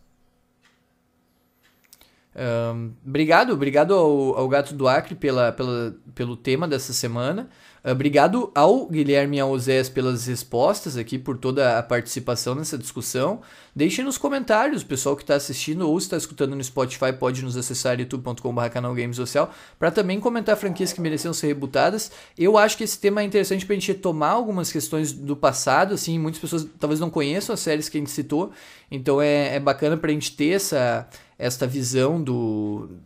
essa, essa re, revisão, vamos dizer mesmo, da, da história. God of War é um exemplo, acho que tem. E, e é o um exemplo para ver como nós estamos velhos, assim. Tem muita gente que conhece o God of War pelo novo. Imagine, é um jogo recente, mas tenho certeza que muita gente conhece o God of War só pelo novo. E é uma. Enfim, mas é, não é isso, mas é, aí eu, eu começo a me sentir velho, assim, eu jogando lá no Play 2 o God of War 1. E olha que tem, tem coisas mais, vai voltando, o Super Nintendo, Play 1, tem muita coisa que a gente poderia ter falado, mas obrigado ao Gato do Acre. Deixem comentários para edições futuras para que nós possamos debater aqui como tema principal ou como, ou como perguntas Uh, nas próximas edições e que a gente possa trazer aqui essa discussão. Então, o que é feito por vocês? Use a caixa de comentários para deixar sugestões para temas ou mesmo questões de edições futuras. Assim nós encerramos mais uma edição do QEA, agradecendo a todos que nos acompanharam em mais uma edição. Estamos chegando próximos já de 10 edições, quem diria. Aos pouquinhos nós vamos lá debatendo temas sobre jogos. Espero que vocês estejam gostando do QEA até aqui. Em áudio no Spotify, em recursos de vídeo não tão interessantes assim, os recursos, né? no YouTube, a gente está sempre uh, trazendo nas duas plataformas para poder facilitar o acesso a todos. Uh, a gente volta daqui a 15 dias com mais edições desta, desta nossa iniciativa aqui de podcast, sempre feito por vocês. Então use a caixa de comentários para que a gente possa alimentar a próxima edição com novos temas principais ou novas perguntas. A gente tem a agradecer muito ao Oséias e ao Guilherme por terem participado. Eu vou começar pelo Oséias, é a primeira vez que o Oséias participou aqui no Debutante. QA. Então, Oséias, muito obrigado pela. O que, Guilherme? Pode ir. Debutante. 15 anos. É, o Zé chegando pela primeira vez aqui, sempre com a sua participação. O Zé gamer hardcore aqui há muitos anos, já jogando, sempre com conhecimento. Muito obrigado, Zé. Volte sempre, por favor, Zé. Nosso membro há muito tempo agora estreando no QA. Sinta-se à vontade para participar de edições futuras sempre que, sempre que tiver o tempo, sempre que se sentir confortável. Muito obrigado aí, Zé, pela sua participação nesta primeira edição. Espero que tenha gostado, Zé. Ô, Vitor, é, eu que agradeço pela participação. É, eu confesso que eu tinha um receio de falar alguma coisa que não devia, de. É, enfim, é, receio, coisas, novidades, coisas diferentes, a gente sempre tem um receio de, de fazendo, participando. Mas aí nosso amigo Guilherme, né? me convenceu e, e, e é, tem que agradecer o Guilherme, porque ele me convenceu, meio que forçou eu, aí eu acabei, não, vamos, vamos. Enfim, é, eu que agradeço o, o Vitor e pode ter certeza que essa não vai ser a primeira participação. Gostei muito é, do formato, desse papo informal que a gente teve aqui hoje. Tá? É, gostei muito e espero voltar mais vezes quando for convidado, quando tiver um tema legal e algum tema que eu consigo é, abordar ele com, com, com, com coerência, com propriedade para falar de, do tema. É, enfim, eu quero agradecer a você também. É, e eu tenho certeza que esse projeto é, que você está desenvolvendo é, é sucesso, já é sucesso e vai continuar sendo sucesso. E, enfim, e você sabe, eu sou seu amigo, mas é, você é um, já é um sucesso, já tem um público consolidado no, no YouTube e aqui por diante, meu amigo, é, o céu é o limite, né, Guilherme? Exatamente. Muito, Gostaria muito obrigado, Zé. Obrigado pelas palavras. Eu ia fazer só uma brincadeira. Primeiro, primeiro muito obrigado mesmo pela, pelas palavras. O convite está sempre pra você. Eu ia fazer uma brincadeira, aproveitando que, que, o Guilherme ia falar, que quando eu dei risada, você começou a falar assim: ah, eu tenho medo do que eu, eu ia falar sei, e tal. Mas o Guilherme. Aí, aí eu pensei: ah, não, o, o Zé está dizendo, ah, o Guilherme hoje estourou todas as barreiras de palavrão e tô, tô bem, tô bem livre. Tô bem livre. Eu comecei a rir, eu pensei, ah, mas é, é aí você fala: não, ele me convidou. Fiquei pensando nisso. Fizeram, hoje, hoje tocaram num ponto crítico, né, Guilherme? A questão das microtransações. O Guilherme saiu da jaula hoje. Foi um urro hoje. Eu, eu, eu, me senti que Pistols no programa inglês em TCT, derrubando o programa do bola, depois, depois soltar muitos palavrões. Então, respeitar o programa familiar britânico aí, que beleza. Então, é, gostaria de agradecer mais uma vez a oportunidade dada pelo nosso querido amigo Vitão de poder estar aqui participando, expondo é, minhas opiniões, minhas visões, o, que eu conheço, sim, né, e tento responder sempre, né, a, a, as perguntas e também aos temas principais, tá dando minha colaboração. Agradecer principalmente ao grande amigo Zé, né, companheiro aí, nosso, nosso vice-presidente aí da gangue aí, amigo camarada de todas as horas, que finalmente fez o seu debut, fez a sua estreia aí, viu que aqui não é um bicho de sete cabeças, aqui é um basicamente um papo entre amigos, você pode relaxar, sentar, um famoso, é quase um, quase um, um happy hour, só falta cerveja, mas fora isso aí, inclusive marca cerveja patrocina nós aí, que nós faz um, um jabá para vocês aí. E aí, então, foi bastante gostoso fazer com você, me divertimos muitas risadas aí, fiquei tão à vontade, como diz o Vitor, sai da jaula que ele soltei altos urros aí, quem é, pedir desculpas aí pelo monte de uh, uh, vocês vão ouvir aí provavelmente, provavelmente certamente, que né, o canal ainda é familiar, então temos algumas barreiras que devemos manter. Uh, então, pedir desculpas por quem se sentiu ofendido aí, mas não resisti a soltar uns cachorros aí contra algumas práticas nocivas da indústria. Uh, eu gostaria sim de pedir desculpas para quem nos ouviu, porque qualquer erro que eu tenha cometido, né, não é um erro proposital, é tudo apenas fruto da minha falta de erudição. E tenho certeza que nesse momento o Vitão vai estar olhando assim pra câmera, dando umas balançadas de cabeça assim, e a gente olhando ele com o cabelo penteado assim, que nem um emo. Comentem aí no chat aí se vocês acham também que o cabelo do Vitão é, parece cabelo de emo. Pra mim é igualzinho cabelo de emo. Enfim. É, então, é, sempre agradecendo, pois é, nunca se esqueçam se você que está aí nos vendo ou ouvindo quer se juntar a nós aqui, por favor, vire membro deste canal, o melhor canal disparado do YouTube, na qual você vira um humilde membro e ganha um monte de benefícios. Você ganha mais benefícios aqui, vira membro do canal, do que um assessor na, em qualquer Câmara de Deputados aí no Brasil. Você é louco, aqui é muitos benefícios. Tem mordomo e, chofer. Mas um dia a gente chega lá. Então assine, você terá muitos benefícios, valores módicos e já pode chegar, já pode participar dos QAs, participar de lives em pares, benefício para tudo quanto é lado, você não vai se arrepender, vai se sentir agraciado. Somos quase uma grande, aliás, somos não, já somos uma grande família aqui Às vezes temos algumas discussões, uns tapas e beijos aí, mas a gente sempre entende no final. e uh, deixar aqui sempre um força, né? Pois a despeito de muita gente já está tentando seguir normalmente com a vida, muitos ainda estão em casa e tentando se cuidar, né, cuidar dos seus queridos, né? E ainda é um momento muito complicado aí para muitas pessoas, né? E que todos tenham uma saúde aí e que quem está aí nos ouvindo, por favor, volte sempre, né? A casa é de vocês. E para finalizar, eu gostaria de deixar mais uma vez, e já vai virar quase o um meme do canal, aquela dúvida, aquela questão, aquela coisa que brilha intensamente em nossas mentes sãs e vis que provoca aquele grande debate filosófico e reflexivo que vai modificar os aspectos do alicerce da vida humana. Onde estará Thanos Gostosão? Onde está quem o conheça, traga, convide ele para voltar para as lives. O pessoal pede, o pessoal clama por isso. Eu ia dizer, para a gente finalizar, tem aquele meme da Copa de 2014, né? Uh, se o pessoal soubesse o que aconteceu nos bastidores do QA, ficariam enojados. Tô brincando, mas é que realmente esses bastidores hoje, hoje renderiam.